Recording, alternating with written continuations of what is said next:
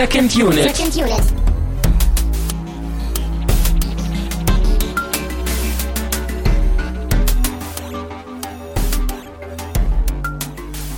Herzlich willkommen zu einer neuen Ausgabe von Second Unit Goes to the 80s. Mein Name ist Christian Steiner und ich habe bei mir Tamine Mut Hallo.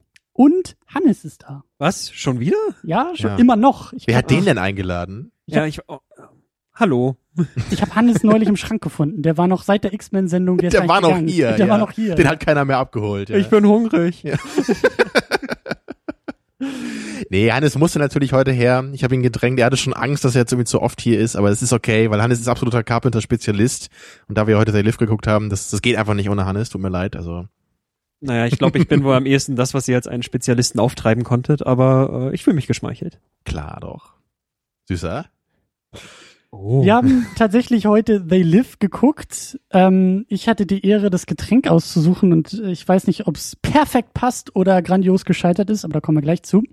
Ähm, wir sind ja noch so im 80er Themenkomplex. Wir versuchen irgendwie die 80er ein wenig aufzuarbeiten. Mir ist auch mal aufgefallen, ich glaube, unser halbes Archiv ist irgendwie voll mit Filmen aus den 80ern. Also wenn ihr jetzt irgendwelche großen Klassiker Second vermisst, Unit, 80er Themenjahre.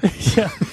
Guckt einfach mal im Archiv nach. Ich meine, Stirb langsam hatten wir auch schon irgendwie besprochen. Äh, Raw Deal mit Schwarzenegger hatten wir auch schon besprochen. Ja, The Abyss hatten wir auch. Wir Ja. hatten so viel aus den 80ern. Ich weiß auch gar nicht, warum. Ich mag die 80er ja eigentlich gar nicht, aber irgendwie trotzdem. nee, ich muss dich immer dazu zwingen. Immer, Immer, wieder, immer wenn so ein wieder. Film aus den 80ern. Aber äh, da kommen wir ja nachher auch noch mal drauf zu sprechen. Ähm, was ich nämlich eigentlich sagen wollte, ähm, denkt an Audiokommentare, weil wir wollen ja Ende des Monats, wenn wir über Star Wars nochmal sprechen, über Empire Strikes Back, hätten wir gern eure Kommentare zu Star Wars oder eben auch zu den 80ern, zu Carpenter, den wir heute noch besprechen werden.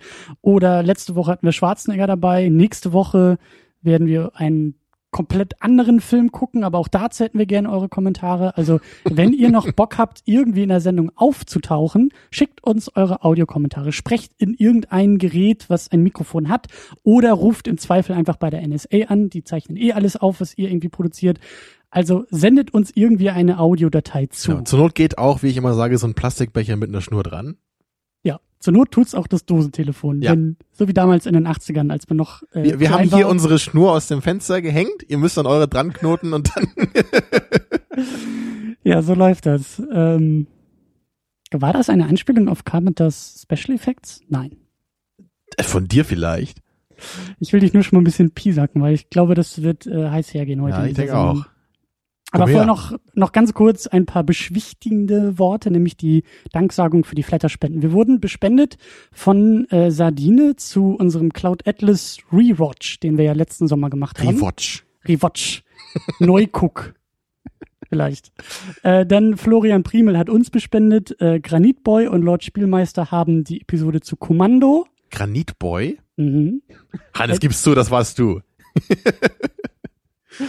Ja, ich muss sagen, der Name hat was. Ja. Vor allen Dingen äh, mit I am Ende geschrieben, nicht mit Y. Was ich auch noch sehr charmant finde. Und zu guter Letzt Leuchti zu Broken Flowers.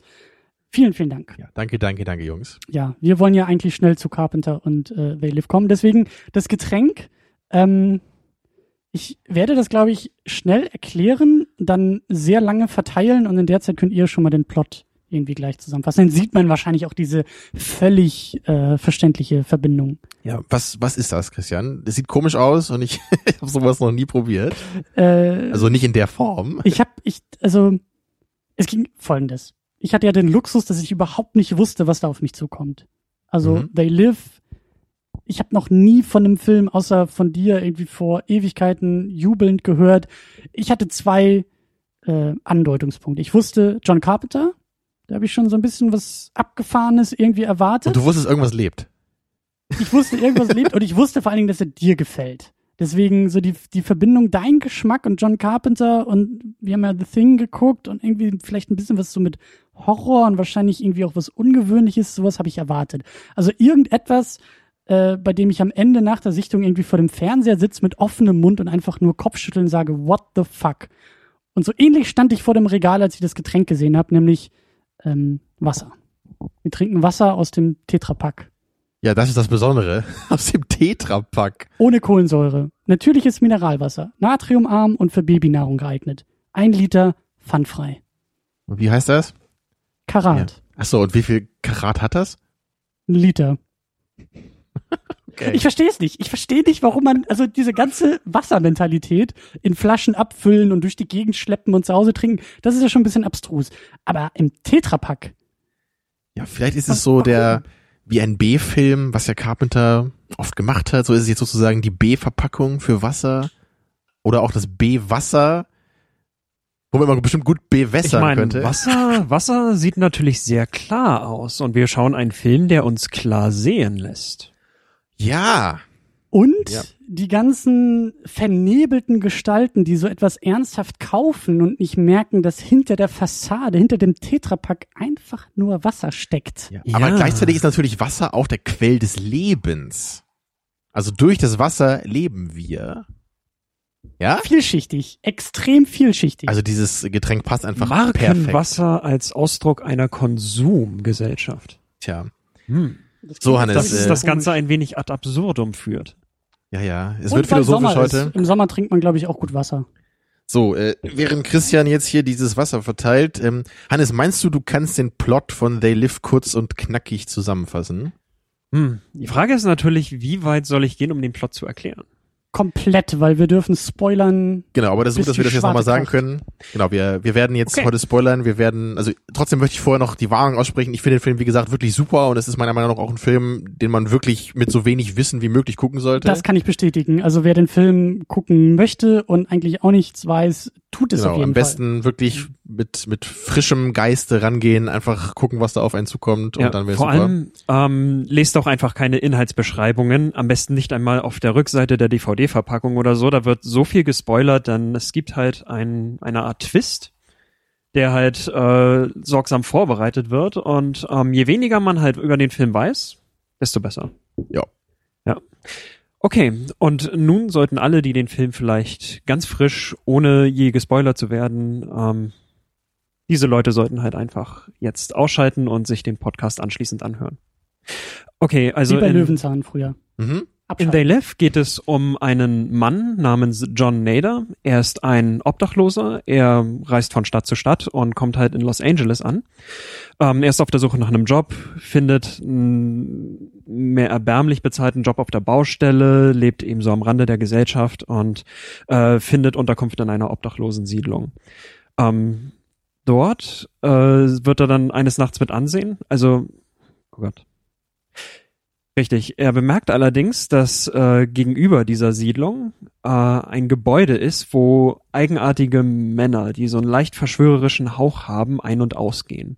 Und, So eine Kirche ist das, glaube ich. Ne? Genau. Mhm. Und er findet in dieser Kirche äh, etwas Interessantes, nämlich dort liegen überall Sonnenbrillen herum. Er denkt sich allerdings nicht viel.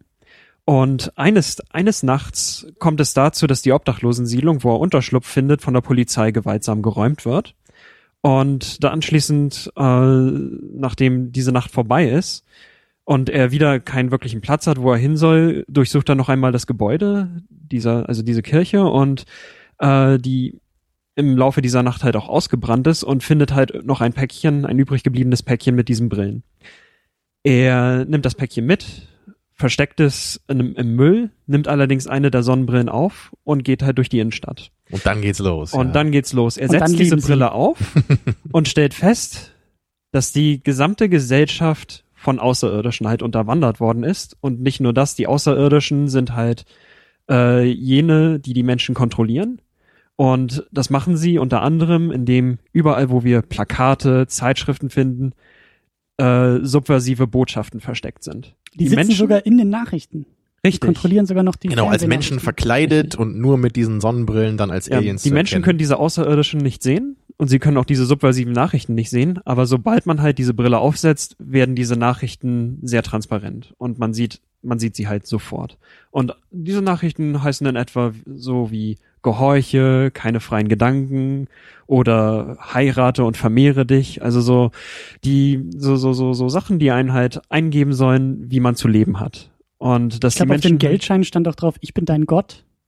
richtig Oder irgendwie sowas. auf einem Geldschein steht sowas wie This is your God. ja. Richtig. Und mh, daraufhin äh, weiß er natürlich erstmal nicht so richtig, was er tun soll. Er ist so ziemlich überwältigt davon und äh, verrät sich an die Außerirdischen, muss sich gegen die Polizei wehren und äh, es führt halt dazu, dass er erst einmal damit reagiert, dass er diese Aliens mh, umbringt, also ein paar von diesen Aliens umbringt.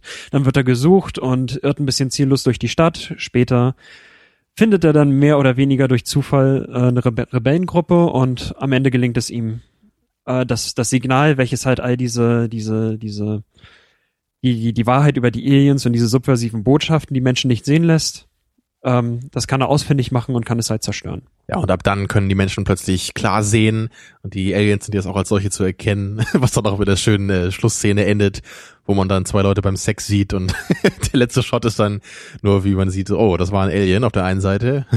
Ja. Man sieht halt eine Frau, wie sie gerade Sex hat und als sie dann nach unten schaut, oh, sieht halt so, das sieht man halt so das Alien, das dann so nach oben schaut und fragt, oh, what is honey? ja, genau. Könnt ihr durch das Wasser auch schon klarer sehen? Oder geht das nur mir so? Ich kann auch durchs Wasser durchgucken, ja. Hm, Ich glaube, beim Anblick dieses Wassers läuft mir das Wasser im Mund zusammen. Mhm. Mhm. Mm, und es schmeckt gut. Also Ich dachte, das wird ja noch viel mehr im Mund zusammenlaufen, wenn du dr- dran trinken wirst hier. Ein bisschen, bisschen wässrig, aber sonst. oh, ja, jetzt verstehe ich das. Kommen wir noch mal Schmeckt ganz aber schnell. jetzt äh, nicht so wie das beste Wasser, oder? Also es schmeckt für mich jetzt eher nach Billigwasser.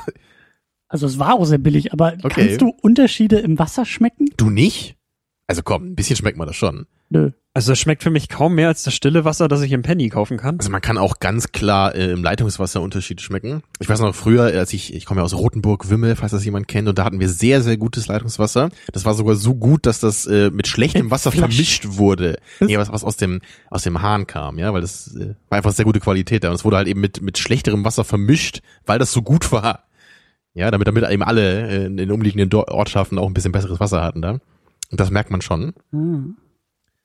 Ja, und so auf diesen Nordseeinseln, wo man, wenn man da mal Urlaub macht und da aus dem Hahn trinkt, das merkst du schon, was da für äh, Brühe rauskommt. Ich nicht. Ich habe immer als Kind Urlaub. Vielleicht deshalb, weil ich immer Urlaub auf Pelvorm gemacht habe und Du merkst äh, wahrscheinlich nicht mal, wenn du im Meer Salzwasser trinkst. Oh, ist Wasser, ne? doch, das merke ich so ein bisschen an dem an dem Schaum, aber sonst äh, nee. Also ich ich schmeckt bei Wasser keinen Unterschied, Entschuldigung. Das ist für mich so höchstens, wenn es irgendwie aus der Plastikflasche kommt und manchmal komisch schmeckt dadurch, aber Ja, das kommt's auch. Das gibt's auch noch, ja. aber das Wasser selbst, naja. Ähm, kommen wir zum Cast. Weil wir wollen ja eigentlich noch über den Film äh, sprechen, besonders über die, wie ich finde, sehr ungewöhnlichen politischen Aspekte für so einen Hollywood-Streifen. Hast du sie gesehen, ja? Ja, ja. Trotz, trotz, ich trage auch eine Brille. Rate mal warum, da ist keine Sehstärke Ah. drauf. Ähm, John Carpenter hat den Film geschrieben unter einem Pseudonym und eben auch Regie geführt. Ja. Was war das noch für, ein- für ein Pseudonym und warum? Also, Also der, im Film steht halt, das Drehbuch wurde geschrieben von jemand namens Frank Armitage.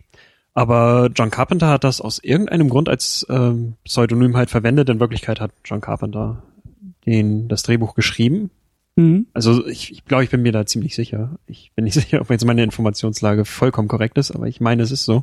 Und äh, Armitage, äh, der Name ist höchstwahrscheinlich entlehnt von einer Geschichte von H.P. Lovecraft, The Mhm. Dunwich Horror, wo einer der Pro, wo, wo einer der zentralen Figuren ebenfalls einen Nachnamen namens Armitage hatte.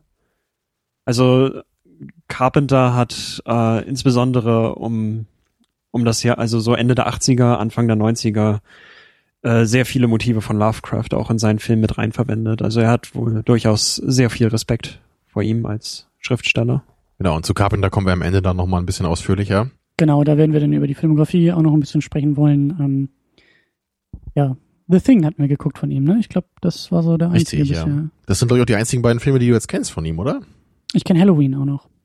Vor Ewigkeiten geguckt. Okay. Frag mich nicht, äh, aber habe ich. Hast du ihn eher gut oder mäßig in Erinnerung? Boah, das ist bestimmt gefühlt zehn Jahre her. Also ich fand ihn schon ganz nett, aber damals habe ich mich, glaube ich, ein bisschen noch an dem Alter des Filmes mehr gestört, als ich das vielleicht heute machen würde.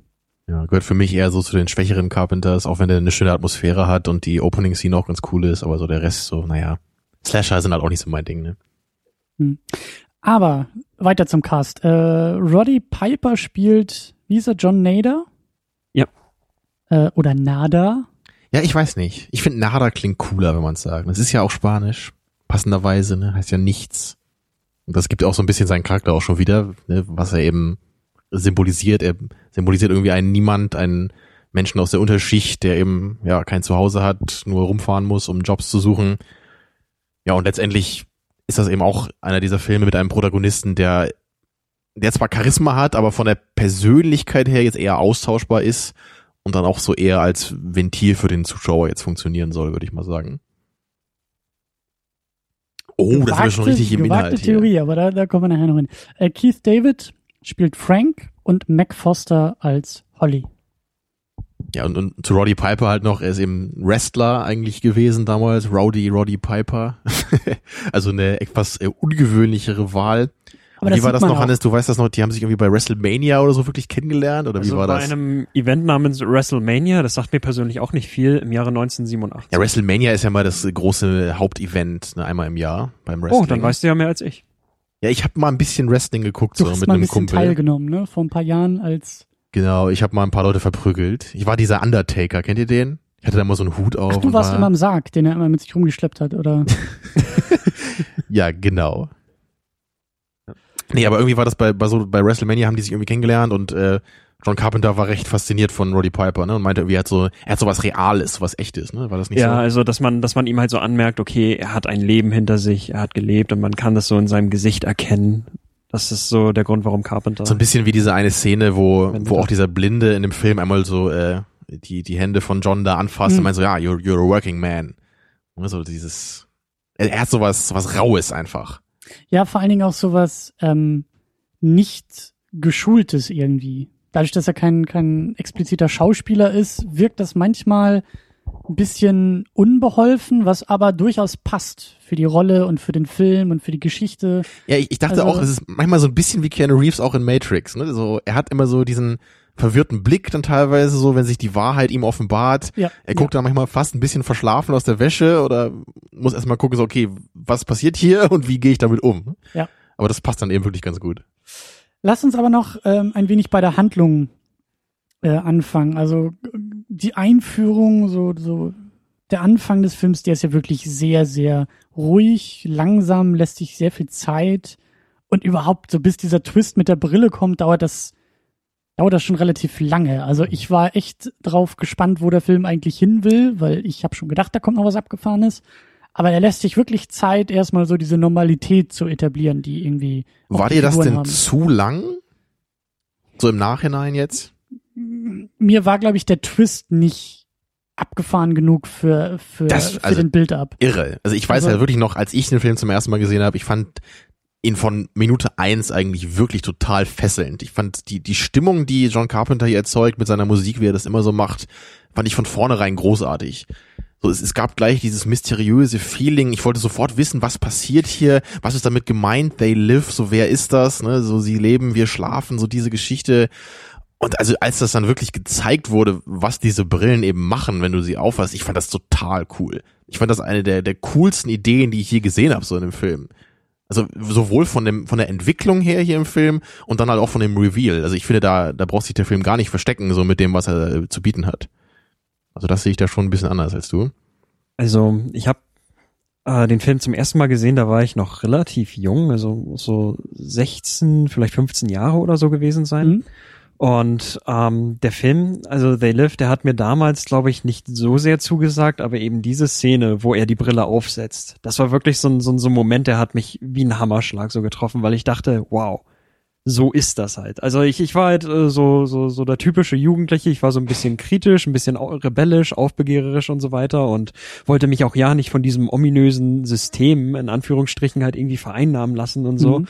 Und äh, dieser Film hat das mit, mit, mit dieser einen Szene so sehr, sehr klar halt äh, dargestellt und für mich war, war, war der, der Build-up war richtig ordentlich, hat mir einigermaßen gefallen und als die Szene dann kam, dachte ich halt schon, wow danach hat der Film für mich dann irgendwie nicht mehr funktioniert. Und aber das ist, das ist nicht falsch verstehen, das ist meine damalige Meinung zum Film gewesen. Heute reden wir über die über das über die neuere Sichtung. Tamino wetzt schon die Messer ja. und will hier schon Köpfe rollen sehen. Ich glaube, also für mich ist das irgendwie.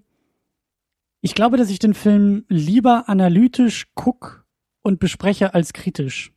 Also filmkritisch im Sinne einer Filmkritik habe jetzt, glaube ich, weniger Lust, irgendwie hier rauszugehen und zu sagen, so Daumen hoch, Daumen runter, als vielmehr die Motive rauszuarbeiten. Also das wäre so ein Ding, da würde ich halt super gerne irgendwie eine Hausarbeit zu schreiben. Das ist wirklich, da steckt was drin, da kann man was rausholen, da kann man was mitmachen. Da würde ich, glaube ich, lieber sowas schreiben, als jetzt irgendwie eine Filmkritik, Ich bei der das- am Ende irgendwie eine Punktzahl drunter steht. Ich finde das wirklich so cool, einfach wie das halt mal wieder so ist. Es ist auch mal wieder schön, dass wir da so eine ganz andere Meinung haben, weil das für mich wirklich irrerweise so ein Film ist.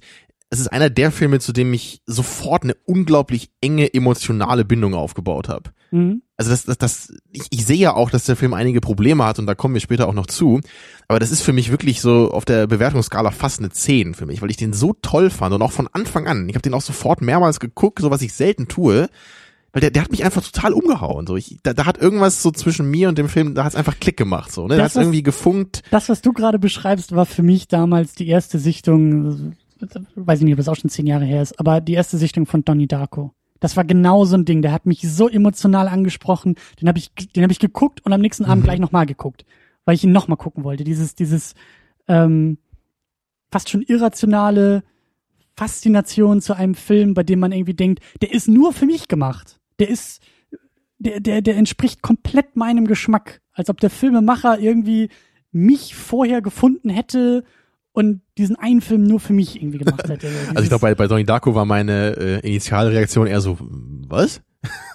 aber ja, okay, das war naja, auch aber es war, es war schon ein, ein was mit, okay, äh, wir sehen uns wieder, Donnie Also ich Darko. kann das Phänomen verstehen, aber das ist jetzt bei bei ähm, They Live für mich nicht so gewesen. Das war wirklich so ein so ein Ding, den ich eher aus der Distanz, glaube ich, mir angucke. Ja. So, oh, ist Ja, bei dir, Hannes, war es ja dann auch nicht so Liebe auf den ersten Blick. Das war ja dann, also ich, ich weiß, das ist ja auch nicht einer deiner absoluten Lieblingscarpenter, aber anscheinend brauchte der bei dir so ein bisschen Zeit, um zu reifen.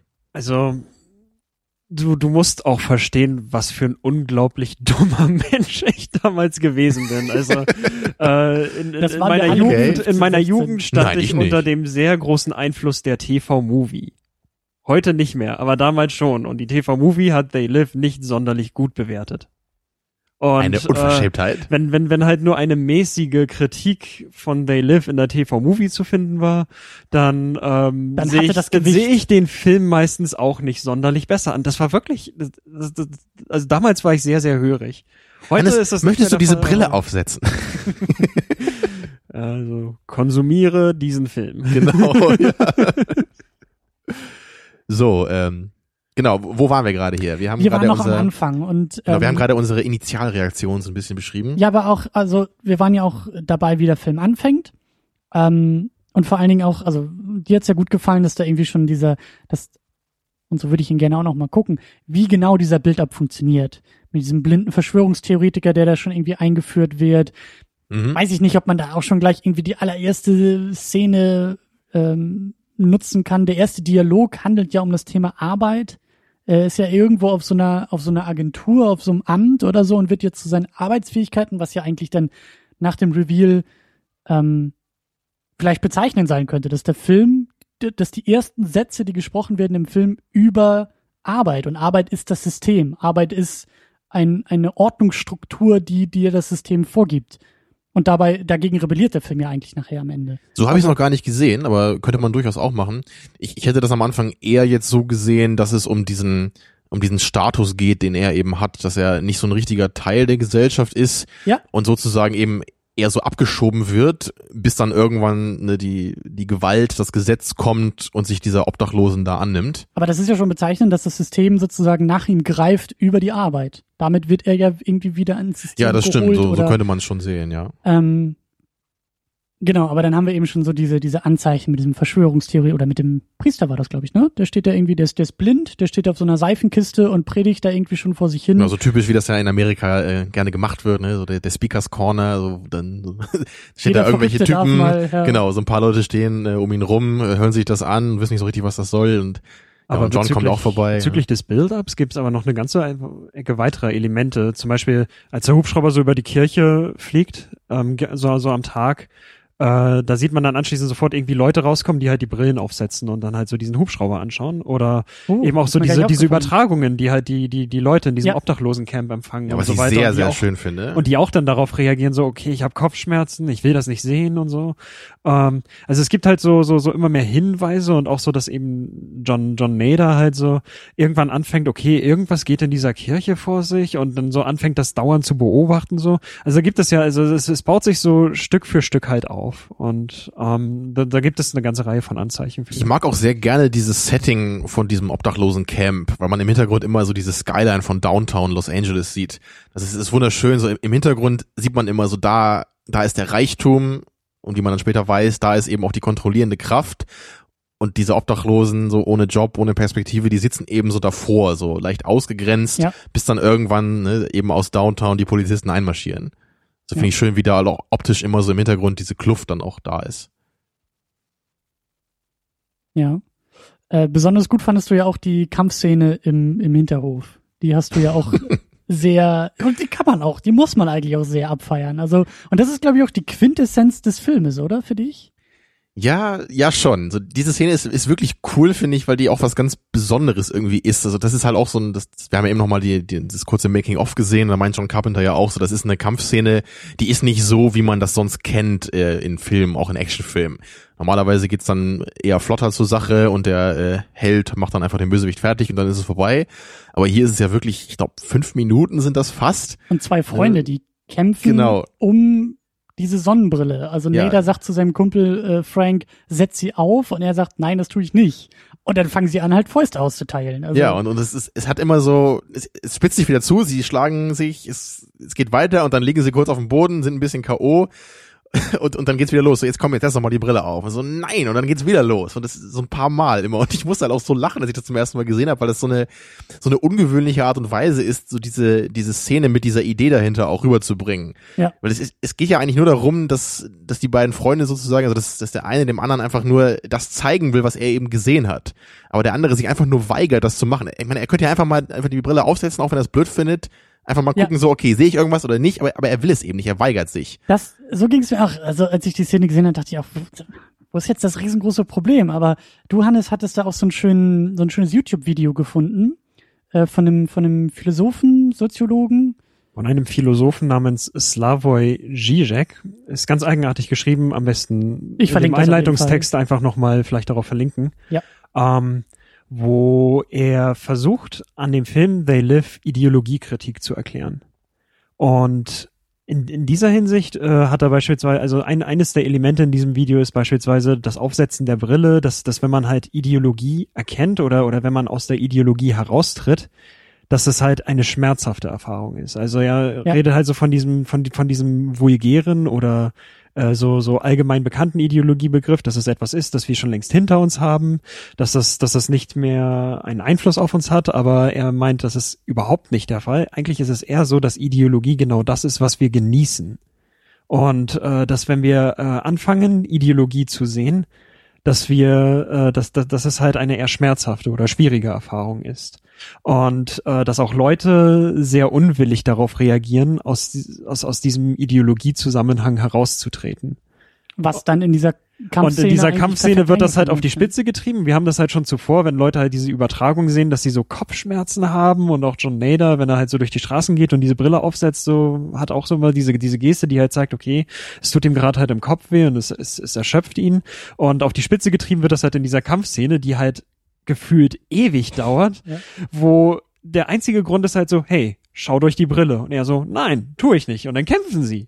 Also, und, und, und das geht die ewig an. Und das so als, als ein dargestellter. Widerwillen, Mhm. irgendwie einfach nur mal zu sehen, wie die Welt wirklich aussieht oder, oder außerhalb diese, die, dieses typischen Scheins halt äh, die Welt zu, zu, zu, zu Also, erblicken. und die, diese Szene ist für mich irgendwie auch so ein bisschen bezeichnend für die ganze Methode des Films. Weil es, es ist ja Haut wirklich drauf, ein. Danke. Holzhammer-Methode? Oh Leute, ey. Wo sind hier die vernünftigen Podcast-Partner? Nein, ähm, es ist eben eigentlich ein ernstes, schwieriges Thema, aber es ist total locker verpackt. Ja. Aber dennoch ist es für mich nicht dumm oder so. Es ist, es ist einfach, und da sind dann eben auch die 80er, es ist, es ist leicht, es ist locker und es ist auch leicht verdaulich verpackt. Aber dennoch heißt es für mich eben nicht, dass das sozusagen dadurch irgendwie den Film irgendwie platt machen würde oder dass der Film dadurch wertlos würde. Es ist so ein bisschen so, wie wenn man, wenn man das jetzt so mit, mit Philosophie bezeichnen würde, man, man kann Kant lesen, ja, man kann Sätze lesen, die äh, eine halbe Seite lang sind und versuchen, alles ganz perfekt auf den Punkt zu bringen. Oder man liest die TV-Movie. Ich höre immer so ein Echo hier heute, ich weiß auch nicht, was das ist. Ich wollte sagen, oder man liest vielleicht Nietzsche, man liest Aphorismen, man liest kurze, offene, metaphorische Abhandlungen zu Texten, äh, zu Themen das ist einfach eine ganz andere Umgangsweise und, und beides hat meiner Meinung nach seine Berechtigung.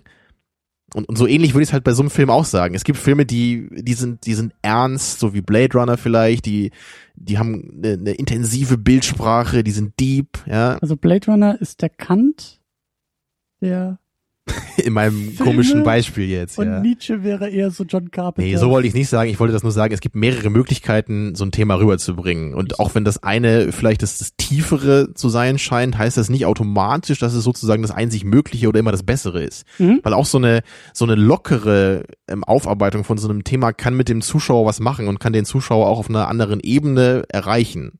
Und das finde ich bei dem Film eben sehr, sehr schön gemacht. Das, der Film ist halt auch überhaupt nicht schwierig zu gucken. Das ist nicht ja. anstrengend oder ja. so. Ne? Und auch Blade Runner, so gerne ich den mag, das ist ein Film, der ist anstrengend zu gucken. Der ist, der ist schwer einfach, ne? so tonnenschwer, wie man auch sagen würde. Aber They Live ist es eben nicht, aber dennoch zieht man da was raus. Es ist nicht nur das Actionfeuerwerk, so, vielleicht ist es das mehr, aber es ist trotzdem noch, da ist was da, da ist was, was, was gesellschaftspolitisch relevant ist, was einem im Kopf bleibt und wenn man dann zum nächsten Mal, beim nächsten Mal die TV-Movie aufschlägt, dann guckt man vielleicht mal ein bisschen genauer hin, ob da irgendwo steht, so, ne? Gehorche. Würdest du es akzeptieren, wenn man anstatt Blade Runner, wo ich schon sagen würde, dass man den eigentlich äh, sehr genussvoll schauen kann, eher den Film Darkstar ansetzen könnte? What? ich Natürlich genießt ich, ich mein, ich, ich, ich stelle mir, ich stell mir halt gerade bei, bei, bei dem, was du sagst, so, okay, Kant, halbe Seite ist ein ganzer Satz. Äh, das, es, ist, es ist halt sperrig und man muss, man muss sich überwinden, um halt am Ball zu bleiben. Sowas halt. Also ein, ein Film, an den ich dachte, war äh, ein Science-Fiction-Film namens Colossus der halt so, so eine Geschichte erzählt, wie ein Supercomputer nach und nach die gesamte menschliche Gesellschaft übernimmt und kontrolliert und reguliert und so weiter. Und da steckt sehr, sehr viel Tiefsinn drin. Aber vom Unterhaltungswert her ist der Film eher gering, sondern das ist wirklich so, du musst dich für die Sache selbst in diesem Film interessieren, für das, worum es dabei geht. Und dann kannst du aus dem Film viel herausholen. Aber sich einfach so den Film genussvoll anzuschauen, mm, ist nicht so. Ja, das drin. ist also ich meine, das, bei Blade Runner war es bei mir eben auch so, dass ich am Anfang, ich hatte das Gefühl, also früher, ich mochte den auch gar nicht so gerne da. Ich fand ihn ganz nett, ich fand ihn interessant, aber das hat sich erst so im Laufe der Jahre ergeben, dass ich den wirklich auch gerne geguckt habe, weil ich, ich brauchte meine Zeit, um diese Themen erstmal zu verinnerlichen so und, und diese, diese Bildsprache, die der hat und diese vielen Details, diese Metaphern, so die, diese Augenmetaphorik und all diese Sachen einfach, bis das wirklich mal so, so richtig zu mir durchgedrungen war. Und das ist halt der Live überhaupt nicht, finde ich. Der, der hat halt sofort bei mir Klick gemacht und der war ganz einfach zu gucken. Ne? Ich, ich hoffe, es kam ungefähr rüber, was ich meinte damit. So. Das würde ich äh, in Bezug auf They Live definitiv äh, auch, also ich würde da auch zustimmen. Äh, was, was ich halt bewundere an dieser Szene, wo er die Brille aufsetzt, ist einfach die unglaubliche Einfachkeit. Ja, dass, dass man einfach eine Brille aufsehen, aufsetzen kann und dann sehen kann, okay, wie ist die Welt eigentlich wirklich so? Also es ist ein, ein ganz einfacher Kniff und ähm, es, es, es, es funktioniert auf eine, eine, eine sehr intuitive, leichte Art und das, das, das bewundere ich eigentlich schon fast an diesem Film. Das und da hat er mich auch am meisten überrascht. Also ich war ja so ein bisschen voreingenommen dadurch, also Carpenter weckt ja auch gewisse Erwartungen und diesen ganzen, dieses, diese, diese ganze Einführung ähm, war ja sehr, sehr deutlich gegen diese ganzen Erwartungen auch gerichtet. So, das war mir halt schon alles klar. Ich wusste, da kommt noch was. Und dann war ich dann doch überrascht, dass der Film eher so einen politischen Twist hat oder eher, ja, seine, seine, sein, das ist, ich wusste, es wird abgefahren, aber ich dachte, es wird irgendwie abgefahren dann mit irgendwelchen Monsterwesen, Special Effects. Also du meinst, es, es, dass, dass der Film mehr dass es einfach darum geht, dass es da Aliens gibt und wie jetzt irgendwie dagegen gekämpft wird und wie die aussehen und was die können, also irgendwie sowas einfach. Genau. Also genau. mehr mehr Plot um um um Plottes willen so und nicht um irgendeiner Message willen vielleicht. Genau, die Message, das vor allen Dingen das politische dahinter, das hat mich dann eher überrascht und und äh, das besonders in einem Hollywood Film und noch besonderer in den 80ern und noch besonderer dann irgendwie von Carpenter. Also ich bin nicht der große Carpenter Experte. Ja, aber bei, also da würde ich halt schon sagen, das ist ich, ich würde schon sagen, dass es ein Trademark von Carpenter ist. So, zumindest in gewissen Dosen sehe ich eigentlich bei fast allen Filmen von ihm immer irgendwas, was Deeperes, so irgendwas, was über den eigentlichen Plot hinausgeht. So. Bei Escape from Mhm. New York ist da vielleicht auch ein gutes Beispiel, weil das so dieses Setting mit dem dystopischen äh, Gefängnis, was aus Manhattan eben besteht, und, und dann eben dieses Ende, so alle, die Escape from New York gesehen Ja. haben, wissen, was ich meine. Ne? Ja. Ich, genau, ich spoilere es nicht, aber so dieser, so diese, ich weiß auch nicht, dieser, dieses Feeling, was darüber kommt am Ende des Films, einfach wie diese Gesellschaft dann, also was man eben auch erlebt hat in dem Film vorher, man hat so beide Seiten gesehen, man hat eben die Seiten der Sträflinge gesehen und die Seite des äh, Systems und wie dann eben Snake Plissken am Ende darauf reagiert, das hat für mich halt auch sowas, was sehr, es ist irgendwie ein Statement für mich von Mhm. Carpenter, wie dieser Charakter in diesem Moment auf das reagiert, was ihm in dem Film passiert ist. Allgemeiner kann ich es nicht mehr formulieren, aber ich will jetzt halt den Film nicht Also, spoilern. Was ich, was ich halt, gut, also was ich halt bei. Carpenter definitiv merke, ist halt, äh, auch gerade bei Escape from New York ist das halt dieser, die, diese Skepsis gegenüber so, so, so der Gegenwart. Ja, also er hat nicht, er hat, er hat, er hat nie eigentlich so ein, so ein, so ein, so ein ideales, schönes Zukunftsbild oder, oder das, das so ein, so ein, so ein harmonisches Bild irgendwie so durchscheint, irgendwie von der Gesellschaft. Und bei Escape from New York ist es ja auch so der Fall, dass es eher ein sehr pessimistisch geprägtes Bild ist. Mhm. Und auch bei The Thing merkt man das ja so am Ende, der ganze Film äh, zeigt halt äh, eher so, so, so eine verkehrte Seite von dem klassischen 50er Jahre Horrorfilm, wo wir äh, meistens sehen, okay, es gibt eine äußere Bedrohung, Menschen tun sich zusammen, schlagen diese Bedrohung zurück. Und bei äh, The Thing ist es halt eher so, okay, es geht um Paranoia, die Leute Mhm. trauen sich nicht mehr über den Weg, die, äh, die, diese Gesellschaft, diese Kleingesellschaft aus den Männern in dieser Norweger, äh, Quatsch, Antarktis ist das, glaube ich. Ne? Antarktis-Station, genau. Äh, die, die zerfällt halt so nach und nach und es wird immer angespannter und am Ende, äh, also, also das Ende ist dann entsprechend auch relativ bitter gehalten. Also man merkt halt so, okay, es ist, es ist so, so, so, so diese, diese tiefe Skepsis so gegenüber äh, einerseits halt der Gesellschaft, aber andererseits auch so dem, dem, dem, dem Guten oder der Ordnung, könnte man sagen. Okay, jetzt haben wir doch mal Nietzsche hier, den, sehr. den Kulturpessimismus in gewisser Weise. Okay, so. ich, Siehst ich, ich, glaube, ich habe gerade ein bisschen schwadroniert, aber äh, ich, ich muss halt sagen, okay, sowas schimmert halt irgendwie so ein bisschen bei ihm immer durch, so, so ein besonderes Element. wir, Ich wir will- greifen will schon ein bisschen vor, glaube ich. Ne? Wir sind eigentlich noch gar nicht bei sagen, Ich will Carpenter. die Tür zu Carpenter noch mal ganz kurz zumachen. Aber wir lassen sie leicht offen stehen, damit Ja, wir schnell so wieder ein hinkommen Spalt, nachher. Genau, ja, genau. Wir schließen sie nicht ab. Kann er noch Ähm, durchgucken. Denn wir wollen über ein paar kleinere Kritikpunkte noch sprechen und dann einen großen Umweg nochmal über die 80er und dann zu Carpenter erst gehen. Aufrichtig, wie ich bin, ja, kritisiere natürlich auch ich gewisse Aspekte an dem Film. Also ganz äh, ob, äh, allgemein würde ich erstmal sagen, ich finde, der Film fängt schon deutlich stärker an, als er endet. So und ich, ich mag diesen Build-up, wie schon erwähnt, sehr sehr gerne. Ich mag dann auch den Mittelteil immer noch gerne, wo sich dann langsam so das Mysterium entschlüsselt. Aber so das letzte Drittel hat dann doch einige Probleme, finde ich, so gerade so in erzählerischer Hinsicht. Wir wissen zum Beispiel sehr wenig von diesem Widerstand, der ja am Anfang so immer so äh, angedeutet wird, ne? Und dann, ja. dann sehen wir halt auch diesen Typen, der immer über, über die Fernsehgeräte so diese, diese Message verbreitet, Leute wacht auf, so, ne, es, es muss was passieren und so. Und das wird dann irgendwann eigentlich so ganz fallen gelassen in der Mitte des Films und wir, wir sind nur noch bei unseren beiden Hauptcharakteren dann. Und die stolpern dann zwar irgendwann wieder so zu diesem Widerstand so fast zufällig irgendwie hin, ne?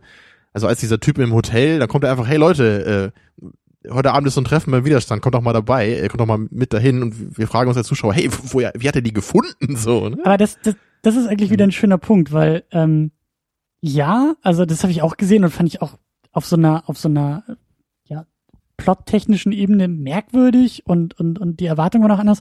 Aber andererseits, wenn man wieder interpretiert, dann könnte man vielleicht auch fragen, naja, vielleicht ist der Widerstand auch wieder so ein System und vielleicht ist das auch wieder ein Kommentar auf dieses andere alternative System, nämlich, also das, das, die Gesellschaft als System, der Widerstand als System und die Lösung ist eben nicht in, innerhalb von, von einem dieses, dieser Systeme, sondern sind die beiden systemlosen Charaktere, die halt einfach nur Bauarbeiter am Rande der Gesellschaft sind. Also im Sinne von, das ist wieder irgendwie ein Hinweis von, das ist auch nicht die Lösung. Es ist auch nicht die Lösung, sich, sich zusammenzurotten und dann irgendwie gegen das System vorgehen zu wollen, weil damit schaffst du nur das nächste System, sondern du musst dich komplett vom System lösen. Und vielleicht ist das so der Kommentar, deswegen wird der Widerstand so schnell zerstört.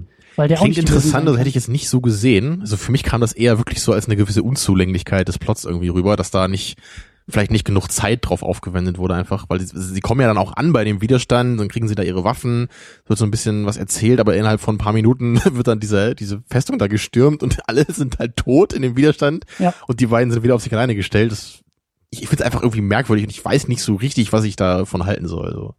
Ich muss Ja. ehrlich gesagt auch sagen, ich, ich weiß nicht, also ich hatte schon so das Gefühl, dass so dieser Film so ein, so ein, so ein relativ klare, gut böse Schilderung so durchzieht. Also auf der einen Seite haben wir halt diese Obdachlosensiedlung, da haben wir Leute aus allen Generationen. Wir haben alte Leute, die kleinen Kindern irgendwie aus, aus einem Buch vorlesen und so weiter. Und es gibt halt so diese, diese Werte des Zusammenhaltens und so. Auf der anderen Seite haben wir halt die Außerirdischen und ihre äh, menschlichen Speichellecker halt, die äh, meistens so isoliert, alleine irgendwo wohnen und so. Und äh, dass da, dass da schon so klar gut und böse ein bisschen verteilt wird so und Das auf jeden Fall. Ja. Und da muss ich mal kurz äh, einwerfen. Ich, ich habe den Film mal mit meiner Freundin geschaut und ich fand, sie hat eine sehr schöne Interpretation gehabt, weil äh, als äh, nämlich ähm, John den ersten von diesen Aliens erschießt, da war meine Freundin ganz erschockt und meinte, was? Sie kann den doch nicht einfach erschießen. Und dann habe ich nachgefragt, hey, wieso? Das ist doch ein Alien. Und sie meinte, was? Er sieht doch mit der Brille einfach nur das wahre Innere der Menschen. Also das äh, fand ich sehr metaphorisch Schön. gesehen.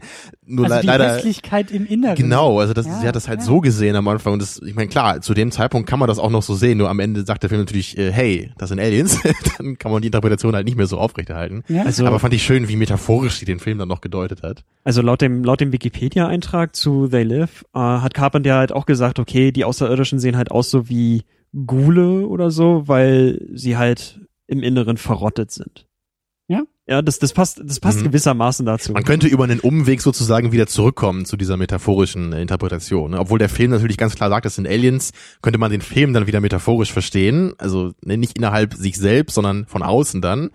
Ja, und dann könnte man wieder sagen, natürlich, irgendwie stehen diese Aliens ja auch für die, ja, für die Menschen dieser Schicht irgendwie. Aber zu diesen, zu diesen Kritikpunkten noch, ähm, weswegen ich jetzt eher das Bedürfnis habe, wie gesagt, nicht den Film zu kritisieren, sondern eher mit einer Frage an diese für mich eher kritikwürdigen Punkte ranzugehen. So geht's mir nämlich auch mit dem Protagonisten. Unser Protagonist John Nader, den ich am Anfang erstaunlich, Ich sag Ähm, nicht blass. ne, das auch, Ah, aber- nicht, habe ich gesagt. aber hab Charismatisch nicht. ist das hab, Wort. Hab, hab ich auch nicht. Ich habe das Wort ja nicht einmal im Mund. Egal. Ähm, er ist so, er ist so ähm, Charismatisch? in, inaktiv.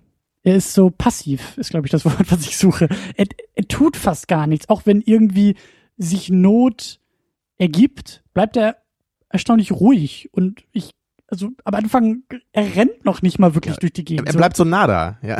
ja, so die, die, die, die Polizei rückte ein in dieses Obdachlosencamp und er spaziert ganz gemütlich durch das Camp. Er und guckt aber skeptisch. Und guckt und guckt, bis er seinen Kumpel findet. So andere sieht man ja auch um ihn herum, die rennen in Panik durch die Gegend, die versuchen noch irgendwas aus ihren Häusern zu holen, aber er nicht. Er läuft da ganz gemütlich durch die Er Gegend. ist eben so ein Typ. Und das ist ja eben der Punkt. Anstatt es irgendwie zu kritisieren und zu sagen, oh, das ist aber schwach geschrieben und das ist ja Quatsch, finde ich das viel spannender zu fragen, was könnte das eigentlich bedeuten? Und ich glaube, dass er einfach, und da, damit will ich ihn wieder aufwerten als, als, als Figur und als Charakter, ich glaube, dass, oder ich finde es so bemerkenswert eben, was wir schon gesagt haben, Bauarbeiter am Rande der Gesellschaft, ähm, mit diesem Namen, nada, nichts, das spricht ja auch für irgendwas. Und es ist ja erstaunlich, dass ausgerechnet dieser Typ, dieser, in Klammern, blasse oder passive äh, Typ, derjenige ist, der in der Lage ist, all Mhm. das, was diese Aliens da aufgebaut Also ich, haben, ich verstehe jetzt, was du meinst. So, und, und klar, das, das ist natürlich auch was, was ich in dem Film halt eben auch gut finde. Also man muss sich einfach mal vorstellen, wie ist er am Anfang und wie ist er am Ende. Ne? Und am Anfang, da hast du schon recht, er ist, er ist eben noch ein bisschen, naja, ich weiß nicht, blass finde ich nicht gut, aber er ist, er, er tut noch nicht so richtig was, er ist nicht aktiv, das finde ich ja schon besser. Und das haben wir, wir auch haben schon ja gesagt auch- beim Schauspieler. Er ist so unbeholfen in der ganzen, in der, in Ein der bisschen, ja, ganzen aber Geschichte. wir, wir sehen halt auch in so ein paar Dialogen, da einmal redet er auch mit seinem Kumpel so ein bisschen über die Perspektiven, die die beiden so haben und da sieht man ja schon, er ist jetzt gar nicht so kritisch dem System gegenüber. Er ist durchaus auch so ein Freund von diesem American Dream Ja. und er meint so, hey, wir haben doch alle die Chance im Grunde was aus uns zu machen, wobei er ja eigentlich ganz unten ist. Er hat nicht mal eine Wohnung so, ne, aber trotzdem sagt er nicht, hey, diese reichen Arschlöcher, die beuten uns aus. So ist er am Anfang gar nicht. Ja. und dann, das, das wandelt sich eben so im Laufe des Films und am Ende da, ich meine, da schwingt er halt wie so ein Irrer dieses Maschinengewehr gegen die, ja, da sieht man, wie, wie richtig irre er wird, wie aufgebracht er ist, so, ne? da ist halt eben diese Wut dann bei ihm. Natürlich auch ein bisschen wahnsinnig, wie das dann gespielt ist und rüberkommt, aber das ist halt schon so ein bisschen der Character Arc dann einfach und das funktioniert da in der Hinsicht äh, durchaus. Ja? Ich ich weiß nicht, also ich habe mir die Figur Nada ein bisschen so erschlossen wie eine Art Gegenentwurf äh, zu dem typischen 80er Jahre Filmhelden. Mhm. Ähm, also einerseits hat er immer noch so Elemente daran und äh, was du beispielsweise äh, äh, genannt hast, dass er halt so ruhig bleibt, während alle bei dieser Räumung um ihn herum so, so rum, das ist so ein, so, ein, so, ein, so ein Attribut des typisch stoischen Helden ist, der relativ gelassen ist, also, also auch auf die gefährlichen Situationen relativ gelassen reagiert. Mhm. Ähm, auch kann man sich das natürlich vielleicht so vom Hintergrund äh, äh, seines, seines Lebens vielleicht ein bisschen erschließen, dass er einerseits halt optimistisch ist. Also er sagt ja auch, äh, have patience, sei geduldig, es wird schon wieder bessere Zeiten oder so geben und ähm, andererseits ist er halt jemand, der halt von scheinbar von Stadt zu Stadt reist. Der ist irgendwie ein Landstreicher und äh, hat wahrscheinlich schon so ziemlich abgefahrene Situationen oder so durchlebt, ist, so dass, dass er eben abgehärtet ist und ihn eben so schnell nichts aus der Ruhe bringen kann. Ähm, also so, habe ich mir das, das, das dann auch mitunter erschlossen, dass er halt vielleicht sehr viel ruhiger darauf reagiert, dass es einerseits so ein Merkmal vielleicht von 80er Jahre Helden ist, aber andererseits, dass es, dass man das auch vielleicht so, dass es Bestandteil ist, ihn zu charakterisieren, ohne dass es ausgesprochen wird, vielleicht. Ja, ja, das ist, das, das kann auch gut sein, aber ich, ich glaube, ich begnüge mich damit, ihn weniger als Charakter zu sehen und mehr als Typ, mehr als Stellvertreter einer ja, gesellschaftlichen Klasse oder gesellschaftlichen Gruppe oder Archetyp Ja. ist irgendwie so das, was mir da Denke ich einfällt. auch. Und so. das könnte dann eben auch passen zu, zu, mit dem, was du vorhin gesagt hattest, so dass dieser Widerstand eben auch nicht so wichtig ist, so dass es eher um die Perspektive des Einzelnen Genau. geht und wie er eben mit dem System umgeht. Das, das stimmt schon. Da soll dann der Widerstand vielleicht im Plot auch nicht eine, eine zu große Rolle einnehmen, damit es dann nicht so wirkt, als bräuchte man den Widerstand, um Genau. aufzuwachen sozusagen. Genau, es braucht einfach nur diesen, diesen, ja, diesen, diesen einfachen, diese einfache Sicht auf die Dinge oder diesen, diesen, ja, einfachen, vielleicht auch schon eben am Rande der Gesellschaft stehenden Typ, der in der Lage ist, trotz Kopfschmerzen, wenn er die Brille aufsetzt und trotz äh, Zweifeln und, und äh, Identitätsproblemen, die damit einhergehen, braucht es vielleicht jemanden, der einfach nicht so tief in der Gesellschaft verwurzelt ist, wie die ganzen Ja. Äh, Institutionen, die auch gezeigt werden, die Anzugträger und, und Polizisten und sonst wie, die halt irgendwie Teil des Systems irgendwie viel mehr sind als er. Aber auch das, was du gesagt hast, Hannes, finde ich sehr interessant, das mit dem diesem Archetyp aus den 80ern, das, das habe ich früher auch gar nicht so gesehen. Da habe ich eher gesehen, ja, da wollte er einfach irgendeinen coolen, äh, einprägsamen äh, ähm, Protagonisten haben, der dann eben auch diese paar Wrestling-Moves ja wirklich auspackt in dieser äh, Garagen-Kampfszene. Aber das, das ist wirklich interessant, wenn man da ein bisschen drüber nachdenkt, auch so nach mehreren Sichtungen jetzt. Ich sehe das jetzt auch ganz klar. Und auch äh, diese dieses Stolpern, was er immer hat. Also es Ja. gibt zwei, drei Mhm. Momente, glaube ich, wirklich, wo er einfach über, über irgendwas stolpert und hinfällt, so ganz, ganz dumm im Grunde. Das, das würde halt Arnold nicht passieren, ne, bei Kommando. Der stolpert nicht. Ja, das ist, so. also, das, das, das würde wahrscheinlich noch ein bisschen weiter dann so meine Idee von, von einem Gegenentwurf so zu typischen 80er Jahre Helden. Also ich meine einerseits, okay, er ist, er ist nach wie vor ein muskelbepackter Hühne, er ist Ja. ein Ex-Wrestler, Ja, ja. der kann auch die Also das- Wrestling-Moves das ist klassisch. auspacken. dann, ne? Er, er reißt im Film über hier und da teilweise sehr markige One-Liner, ja. Und er schwingt eben das Maschinengewehr. Er schwingt das Gewehr, Stellen. genau. Also das sind, also das sind so, so einerseits so diese typischen Attribute, aber andererseits, und das fand ich halt so toll, man sieht halt schon so seinem Gesicht an, das ist, das ist eine ganze Ecke schroffer, als man das beispielsweise bei Arnold Schwarzenegger oder Sylvester Stallone halt sehen kann. Also Mhm. so, so diese, diese, diese Begründung, warum Carpenter ihn halt gewählt hat, dass es, dass, dass, dass man ihn am Gesicht absieht, dass er vom Leben gezeichnet ist und so. Ja, da ist ja Äh, dieses realere, dieses also- echtere, also, was er hat Genau, als Typ. ne? und äh, auch die Tatsache, dass er halt stolpert und äh, auch ganz am Ende im Finale, dass er so durch diese durch diese durch die, diese diese diese Sendestation so läuft und die Arbeiter sind alle von Angst erfüllt und er fragt halt irgendwie einer der Frauen so nach dem Weg und, Ja. und bedankt sich halt anschließend ganz nett so.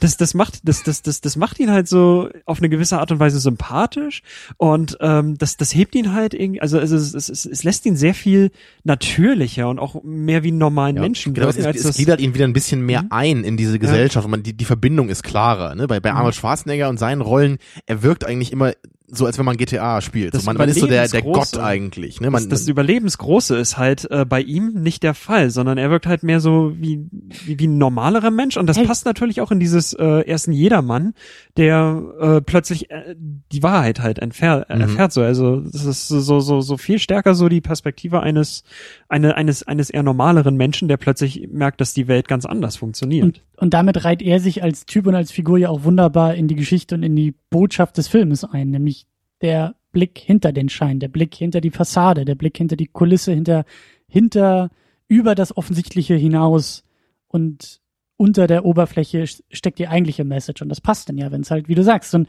relativ subtiler Gegenentwurf des typischen 80er-Helden ist, in dem in den ersten Momenten, wo er auf der Baustelle ist, sein Shirt auszieht und halt muskelbepackt da auf dem Bau unterwegs ist, dachte ich, alles klar, ich weiß, wohin der Film will und das äh, reiht sich wunderbar in die Besprechung von der letzten Woche Schwarzenegger Ja, da Kommando. dachtest du, das, das wäre so, so- die Szene wie letzte Woche, als Arnold da Genau. mit in seinen Försterklamotten mit dem Baumstamm auf den Schultern Ja. aus dem Wald kommt. Ne? ja, genau das. das Hätte man da noch denken können. Genau, Ja. da waren auch meine Erwartungen in diese Richtung so, so geprägt. Und es ist ja auch bezeichnend, dass, dass Nader stirbt in dem Film. Das Und zwar mit dem halt- erhobenen Mittelfinger auch am mit dem Ende. erhobenen Mittelfinger, da ist das Subtile wieder weg.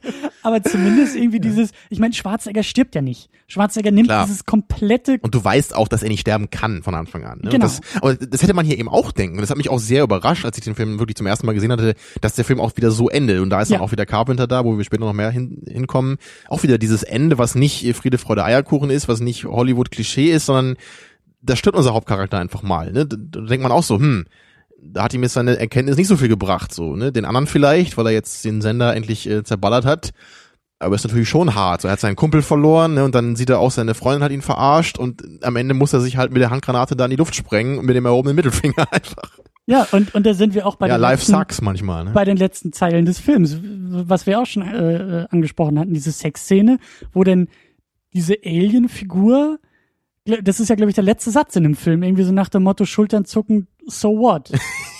Also diese, diese, das ist, das ist die letzte Line, mit der wir aus dem Film gehen, die ja irgendwie auch wieder so ein bisschen selbstironisch sein könnte, so nach dem Motto, hey, wir zeigen dir auf jetzt 90 Minuten lang, wie die Welt funktioniert und was alles dahinter steckt. Und man muss aufwachen und am Ende ist halt die letzte, der letzte Satz, so Ja. what? Wie war das nochmal wörtlich, Hannes? Was hat er genau? What's, what's up? Oder Oder what's the problem What- oder irgendwie sowas. What's oder? the problem war das, glaube ich, ja? no, what's the problem, honey? Oder so, ne? irgendwie the sowas, so, problem, so Honey? wirklich so also im Sinne von so sinngemäß Schultern zucken, so wo ist wo ist das was ist das, los? also da könnte man wirklich, ich, ich weiß gar nicht, ob man das hier sollte, aber man, man könnte eine ganze Menge in diesen Satz reininterpretieren in Bezug auf die Botschaft. Ne? Das, so wirklich dieses, nach dem Motto, man, man sieht jetzt eigentlich, was passiert, und, und aber die andere Seite, die jetzt entblößt ist, sagt nach dem Motto noch so, ja und? Mach doch was, so ungefähr.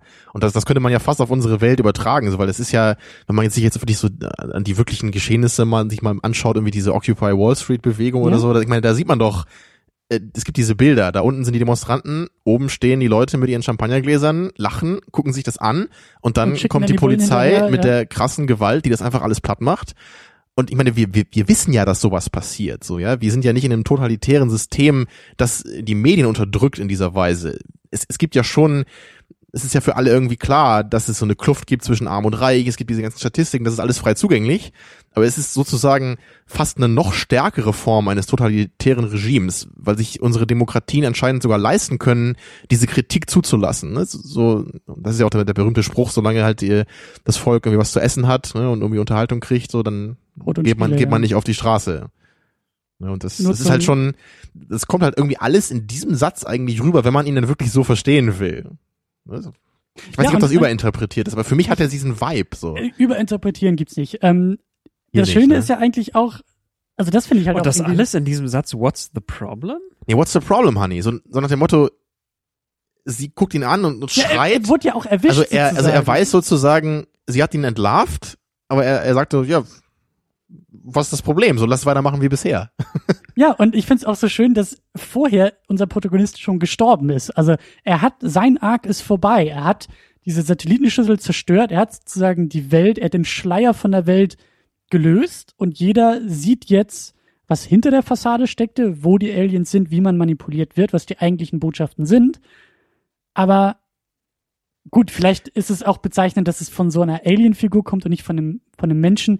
Aber dieses, diese Gleichgültigkeit dahinter, das finde ich ist irgendwie so bezeichnend. So, eigentlich müsste ja die, die richtige Geschichte jetzt erst losgehen. Eigentlich kommt jetzt der gesellschaftliche Umbruch.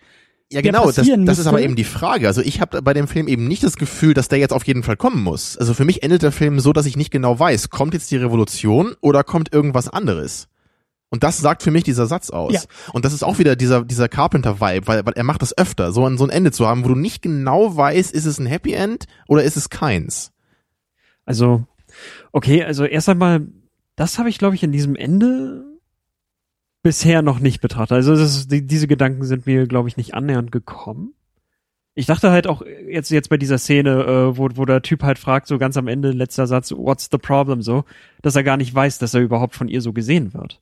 Ich meine, das kann man natürlich ignorieren, Ja, aber ähm, ich, Aber es ist ja wirklich der letzte Satz des Films, deswegen habe ich da irgendwie schon das Gefühl, das ist irgendwas Wichtigeres. Also ich finde, ich, ich finde, äh, ich, ich- ich weiß nicht, für, für, ich habe das bisher eigentlich eher so als eine Art Trademark. Also jetzt greifen wir scheinbar wieder vor, so oft, wenn ich, wenn ich auf John Carpenter referiere, aber Die Tür geht ein bisschen weiter das ist, das ist halt, das ist halt so, so, so eine Trademark von John Carpenter, so dass er eigentlich seine, seine Filme häufig mit so einer, mit so einer gewissen spitzfindigen Pointe halt enden lässt. Ja, Ja. also bei, äh, okay, jetzt darf man natürlich nicht wirklich spoilern, aber es sind- das, das, es findet sich in fast jedem Film, dass, dass, dass so am Ende so ein, so ein, so ein, so ein, manchmal ist es so etwas bitterer Natur, manchmal ist es ironischer, Also ich manchmal würde ist fast fragen wollen, so. gibt es überhaupt einen Film, bei dem das nicht so ist bei ihm? Also würde mir nämlich jetzt nicht einfallen. also auf mich hat das hier schon ironisch gewirkt. Auf mich war das irgendwie dieser, dieser, Also es Dieses wirkt wie ein Augenzwinkern. Augen, ja, genau, wie ein augenzwinkender Abschluss so. Und ich, ich, ich weiß nicht, ich glaube, ich würde so schnell, glaube ich, äh, nicht diese, also, also die, die, die Art ist halt einfach, okay, die Aliens sind entblößt, ja, oder, Ja. oder, oder, oder das, das System ist aufgeflogen. Und äh, genau in dem Moment, wo das passiert, ja, und äh, genau in dem Moment, wo das passiert, endet der Film. Die Reaktion, wie die Menschen darauf reagieren, die bleibt offen. Die sehen wir nicht. Ja. Und es kann halt, das ist halt natürlich ein offenes Ende. Und das ist halt so der Punkt. Wenn, wenn, wenn das ganze System plötzlich durchsichtig, transparent wird, was wird passieren? Wie werden die Menschen reagieren? Das kann man natürlich als Aufhänger nehmen, um darüber nachzudenken, okay, wie würde das vielleicht in, in der Realität aussehen? Ja, wenn, wenn wir halt auch so merken, okay, äh, wir werden irgendwie konstant überwacht oder ja, äh, wir werden äh, sehr stark irgendwie manipuliert auf die eine oder andere Art und Weise, vielleicht durch die Medien oder was auch immer.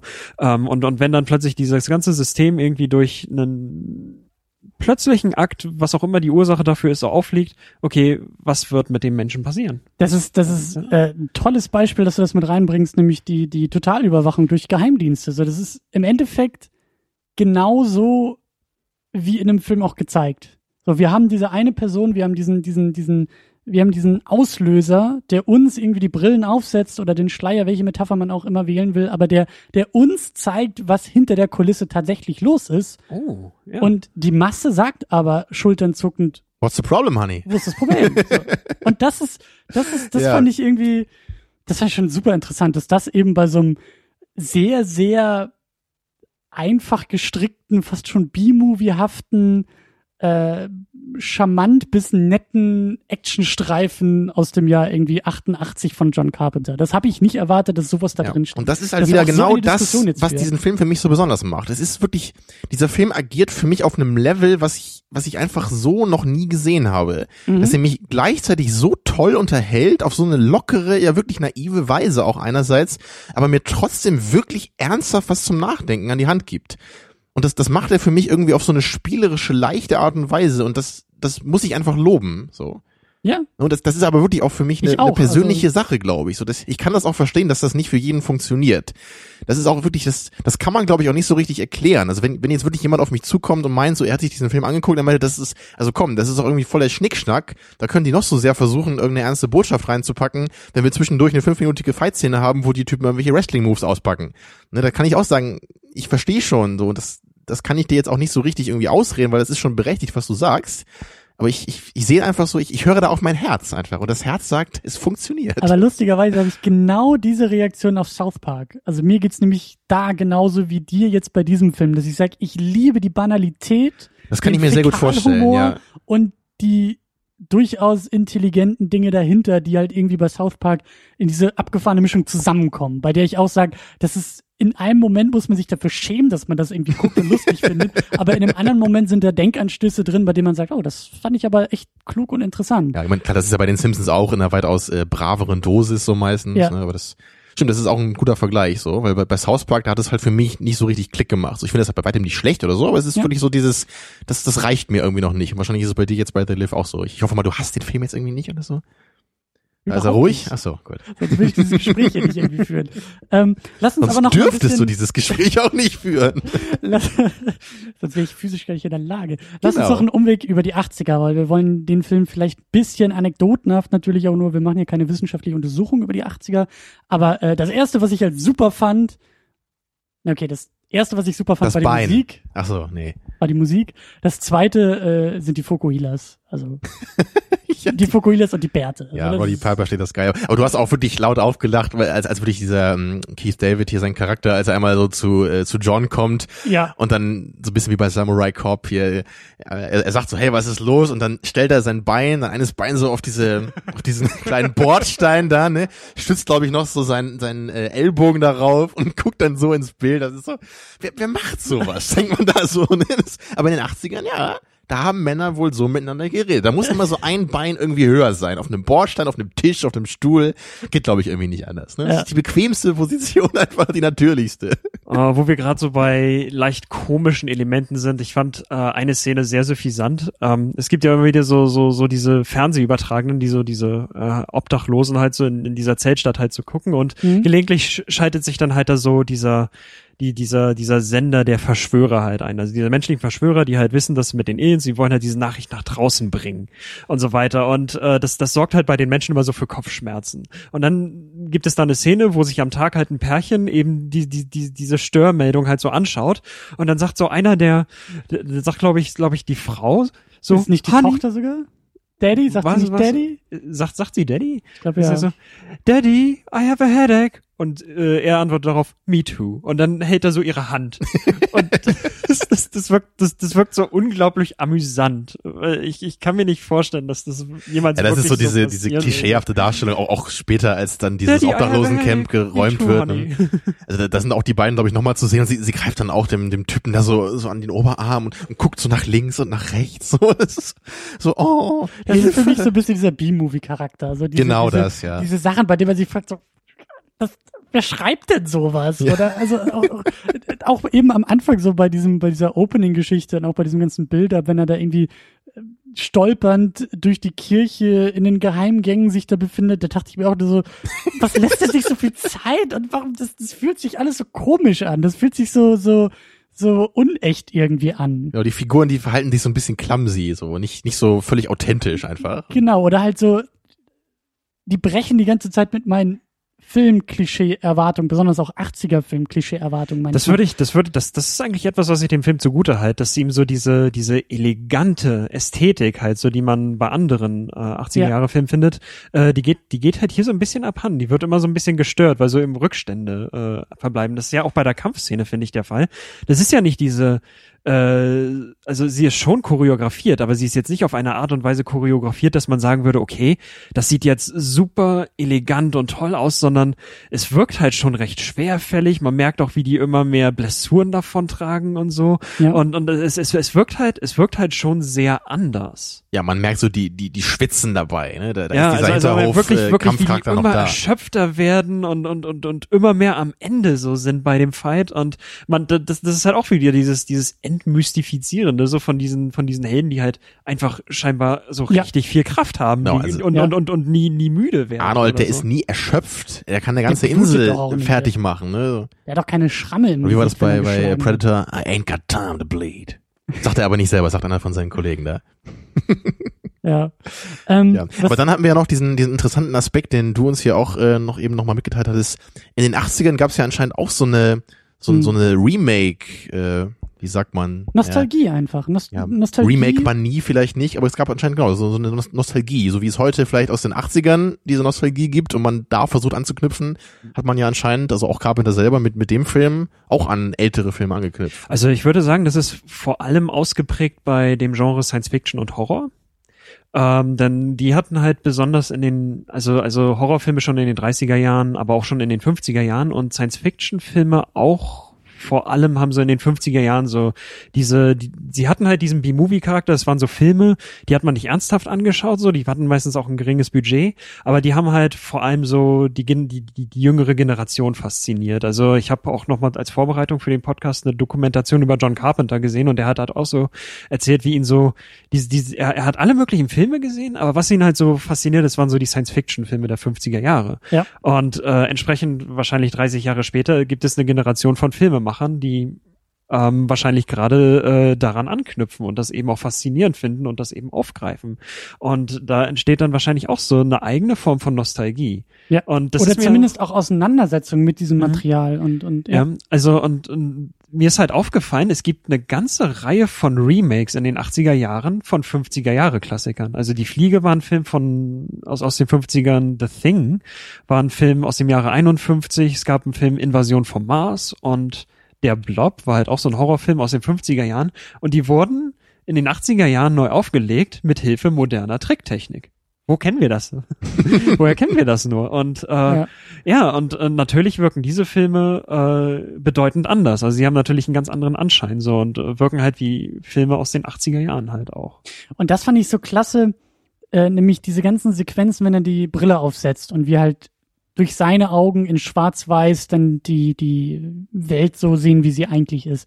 Das hatte für mich auch ganz klar so eine Ästhetik aus den 50er, 60ern. Und ich kann das, also klar, wir haben Schwarz-Weiß, aber da war noch irgendwas anderes und das kann ich immer noch nicht so ganz auf den Punkt bringen, weil ich das auch nicht so Also gewohnt vielleicht, bin. vielleicht, vielleicht auch die Modelle, die halt verwendet worden sind. Also man sieht halt beispielsweise, dass so unsichtbare Drohnen äh, über die Stadt kreisen und die sehen Ja. halt aus wie UFOs. Ja. Oder auch diese, Ja, diese, diese. Satellitensender, die halt auf dieser Ampel äh, aufgebaut sind, so, die, die, die wirken halt auch so herrlich altmodisch. Aber, halt. aber eben auch manchmal, wenn, wenn auch Leute durchs Bild laufen, ich weiß nicht, ob das irgendwie an der Kameralinse liegt, ob die irgendwie so einen geringen Fokus hat, dass irgendwie weniger Tiefenschärfe, dass es irgendwie nur vorne an der Kamera schärfer ist, aber es, also das Bild hat ganz klar diese Ästhetik aus, aus, aus früheren Zeiten, was ich total geil Mhm. irgendwie fand. Dass es irgendwie auch noch so ein, so ein, ich weiß nicht, ob das auch wieder ein Kommentar sein soll, ob es auch wieder so ein, so ein, so ein in die Richtung geht von, naja, damals in den 50er, 60ern war die Welt noch nicht voll mit Bullshit wie heute und da waren wir noch nicht so ähm, von Werbung und, und, und von, von, von diesem Konsum so eingenommen und deshalb sieht eben die Welt auch in Wirklichkeit immer noch so ein bisschen aus wie damals. Also ob das auch so ein, wieder so ein Statement sein soll von Also man könnte auf Carpenter. jeden Fall sagen, dass es so eine Art Hommage auf jeden Fall wäre. Ja. Also ich meine, äh, Sie leben basiert auf einer Geschichte namens Eight O'Clock in the Morning von Ray Nelson und die ist halt im Jahre 1963 geschrieben worden. Ähm, Film ist relativ frei. Also äh, es gibt so ein paar Szenen, die habe ich halt, da habe ich halt die Kurzgeschichte drin wiedererkannt. Die ist nicht sehr lang, ich habe sie heute Morgen in 15 Minuten gelesen. Ähm, und äh, aller, aller, allerdings halt, ich, ich- würde vor allem sagen, okay, Carpenter lebt halt auf jeden Fall sowas wie seine Liebe aus, äh, so, Mhm. auch zum Science-Fiction-Film und nimmt halt so all diese Elemente, die halt, äh, ich würde sagen, selbst schon in einem 80er-Jahre-Film irgendwie etwas billig oder, oder, oder trashig gewirkt haben und, und packt sie halt mit rein und ähm, Ja. stört sich halt nicht daran, dass das, dass das halt so aussieht. Äh, Das, das ist vielleicht ein Element. Das andere, hm, könnte, könnte sein. Also, dass, dass, dass, dass vielleicht die 50er Jahre so als eine Art goldene Zeit gelten. Ja, die, die halt von Wohlstand geprägt war, die noch nicht von dieser starken sozialen Spannung und dem Abbau der Erodieren der Mittelschicht und so geprägt war. Ich meine, Carpenter versteht ja diesen Film auch so als eine Reaktion auf äh, diese, diese, diesen, diese immer auswuch mehr auswuchernde Konsumgesellschaft unter der äh, Präsidentschaft von Ronald Reagan. Ähm, könnte, könnte, könnte man halt so sein. Also es passt da auf jeden Fall auch ein bisschen in diese Nostalgie, so dass man sich so die 50er Jahre als eine bessere Zeit imaginiert. Genau, ja. Und das eben so auch in den Bildern überträgt, dass es eben, dass die Bilder eben äh, deshalb auch so, so stark so aussehen. Und ich, ich habe das Gefühl, dass die Tür gerade aufgesprengt wurde von Carpenter höchstpersönlich, der jetzt sagt, so, Ich bin da. ich bin da und jetzt Wer noch? Äh, Hallo. besprecht mich hier. ähm, Hey John. Ja, setz dich, äh, wir haben auch Wasser da. Ähm, Johnny is my best friend. Ah, Tut wir haben wieder leid. einen perfekten Gast eingeladen. Ja, ja, ja, ja. ja, ähm, ja, vielleicht sollten wir Carpenter. erstmal äh, so ein so mal grob die Filmografie mal kurz durchgehen hier von, von dem lieben Herrn Carpenter. Ja, das könnt ihr besonders gut machen. Genau, dann können wir dir mal so ein bisschen was erzählen, was der denn so gemacht hat und vielleicht hast du ja den einen oder anderen Titel mal gehört. Also los ging's ja, glaube ich, mit Darkstar. ne? Das war, glaube ich, sein Kleine Info am Rande, er hat einen Kurzfilm gedreht, der heißt The Resurrection of Bronco Billy. Und er hat sogar einen Academy Award für den besten Kurzfilm erhalten. Okay. Ja, das ist, das ist, das ist mir auch erst äh, heute beim Da steht aber gar nicht in der, wie, wie soll der heißen? Also es ist ein Kurzfilm, der heißt The Resurrection of Bronco Billy, steht auf der Wikipedia-Seite. Okay. Aber ja, es ist, äh, es ist so eine kleine Information, die habe ich heute erst bei, bei, bei einer Dokumentation über Carpenter und auf der Wikipedia-Seite halt erfahren. Okay. Er hat halt, ähm, er, ich meine, er ist, er ist halt in den 50er Jahren aufgewachsen. Sein Vater hat ihm wahrscheinlich so, hat einen großen Einfluss auf äh, sein musikalisches Talent. Er hat, er hat halt, glaube ich, Violine gespielt. Ähm, und äh, sein, sein Filmwissen hat er halt einerseits so daraus gewonnen, dass er halt schon so in jungen Jahren so mit einer Filmkamera ein bisschen und, und einem Schnittapparat hantiert hat, aber er hat halt auch an einer äh, Universität Film studiert und, und Filmtechniken studiert und dort sehr viel gelernt. Und dort hat er halt auch so äh, einerseits ein paar Kurzfilme gedreht und äh, seine Abschlussarbeit bestand dann in dem Film Darkstar. Genau, und, und diese, diese Abschlussarbeit, die wurde dann äh, sogar noch ausgeweitet. So, der Film wurde um 20 Minuten oder so, glaube ich, verlängert und dann als Featurefilm auch echt in äh, Kinos veröffentlicht. Und diesen Darkstar, den habe ich jetzt kürzlich auch noch mal gesehen und äh, also du du kannst dem noch ein bisschen was abgewinnen, so du du siehst glaube ich so ein bisschen noch eher, was da so dahinter war. Für mich war das einfach nur ein Haufen Unsinn in letzter in letzter äh, letzter Instanz. Also es, es war wohl irgendwie so eine Art äh, Parodie oder Hommage auch an 2001 in gewisser Hinsicht, aber teilweise war es dann auch einfach, glaube ich, so ein bisschen Ausprobieren von irgendwelchen Ideen, die ihm so im Kopf rumgeschwirrt sind und ganz äh, berühmt berüchtigt ist eben dieses dieses Alien, was darin vorkommt, was aus einem Wasserball, also einem bunt angemalten Wasserball mit zwei kleinen Gummifüßen besteht, was dann, glaube ich, in einer 15-minütigen Sequenz durch das Raumschiff gejagt wird. Geil. Und also man, man muss dazu sagen, der Film wurde ähm, mit, also Carpenter hat ihn gemacht und äh, ein anderer Typ, weißt du den Namen von dem, der dann auch später bei Alien beteiligt war? Dan O'Bannon. Genau, der. Er hat auch Return of the Living Dead gedreht, den ich sehr empfehlen kann. ich, was hat er eigentlich bei Alien gemacht? Er für die Special Effects Ich zuständig? glaube, er hat am Drehbuch mitgeschrieben. Oder, oder das Drehbuch kommt sogar vollkommen aus seiner Feder. okay, Ich weiß ja. es aber jetzt nicht. Aber jedenfalls so diese, Genau. diese Gummiball-Szene, die ist natürlich schon so ein bisschen so aufgebaut, wie das dann auch in Alien so ist. So die, das Alien äh, huscht durchs Schiff und jagt irgendwie so einen Typen und das ist halt wirklich dann eine ganz irre frühe Blaupause für, für diese späteren Werke dieser, äh, also dieser Writer oder Regisseure dann in dem Fall. Und in, in der Hinsicht ist der Film wohl schon ganz interessant für Fans. Aber jetzt, Kleine also ich, Interess interessante Notiz nebenbei. Äh, das Alien heißt ja bei Darkstar nicht Alien, sondern es heißt Exot. Erst Genau, mit dem ja. Film Alien wurden Außerirdische tatsächlich als Aliens bezeichnet. Sehr schön. Ja. Ja, aber dieser, dieser Ball, das ist wirklich Also eine weitere denkwürdige Szene bei Darkstar war halt auch äh, das philosophische Gespräch mit der Bombe. Ja, da Genau, war eine Bombe, die wollte halt unbedingt explodieren und äh, die die Männer wissen halt, okay, wenn wenn wenn die Bombe explodiert, dann fliegen wir alle in die Luft. Das heißt, man muss die Bombe, die halt irgendwie so sprechen kann und sowas wie ein eigenes Bewusstsein verfügt, man muss sie halt irgendwie überzeugen, dass, dass, dass sie nicht explodiert.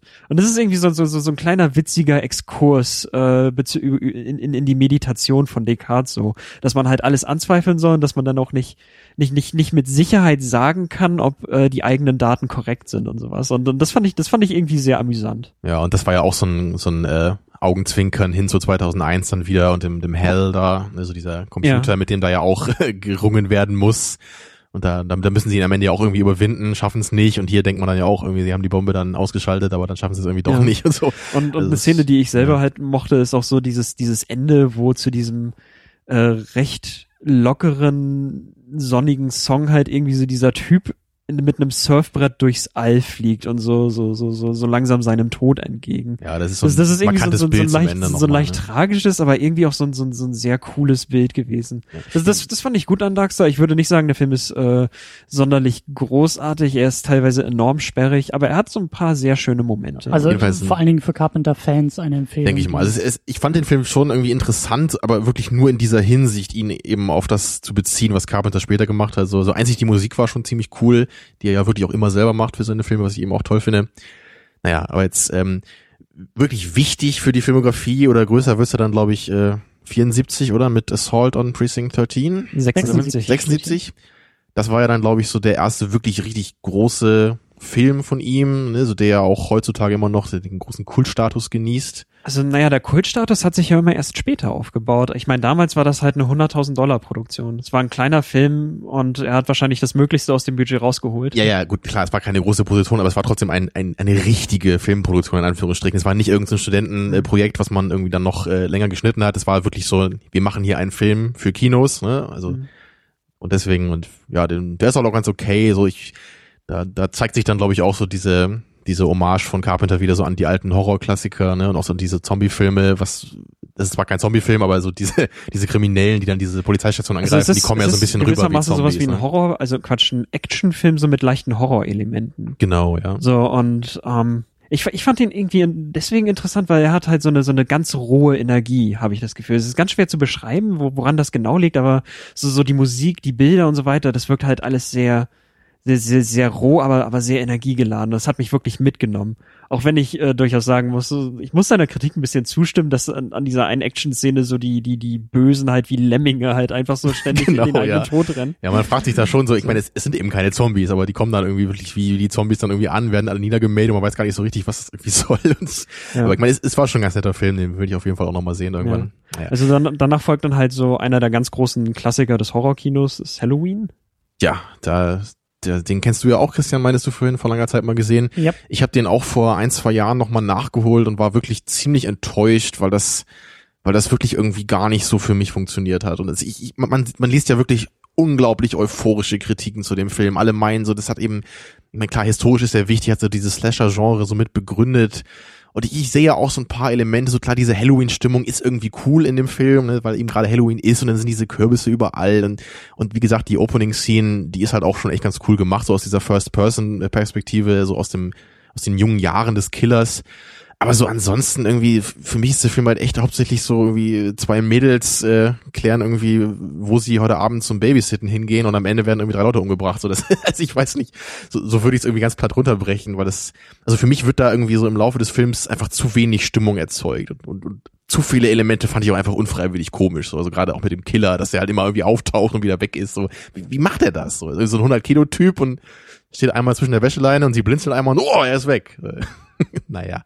Ja, also sagen wir es mal so, ich glaube, in dieser Dokumentation hat es äh, einer dieser Typen, der an Halloween beteiligt war, ich bin nicht, könnte sogar derjenige sein, der Michael Myers gespielt hat, hat das halt gesagt, ähm, wenn man sich Halloween heute ansieht, dann sieht man nur eine Aneinanderreihung von Slasher-Klischees. aber damals hat der Film den Leuten mhm. wirklich mhm. Angst eingejagt. Und da sind weil wir ja auch wieder sehr, sehr unbekannt war. Sie mein, kannten das ja auch nicht im Kino, sowas zu sehen. Da habe ich auch mhm. viele Reviews gesehen von Leuten, die meinten, ich war damals im Kino und wir wussten halt gar nicht, was da auf uns zukommt. So. Ja, ja. Und, und da sind wir auch wieder bei dem, äh, was hatten wir auch zusammen geguckt, Night of the Living Dead.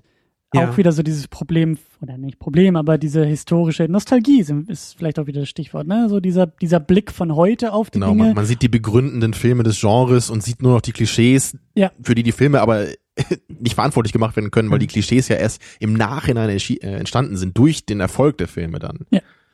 Naja. Also bei, bei Halloween juckt es mir jetzt irgendwie ein bisschen zu spoilern, weil hier haben wir auch wieder so diese, diese, diesen schönen Schlusskniff bei, bei, bei, den, den ich eigentlich wirklich großartig finde.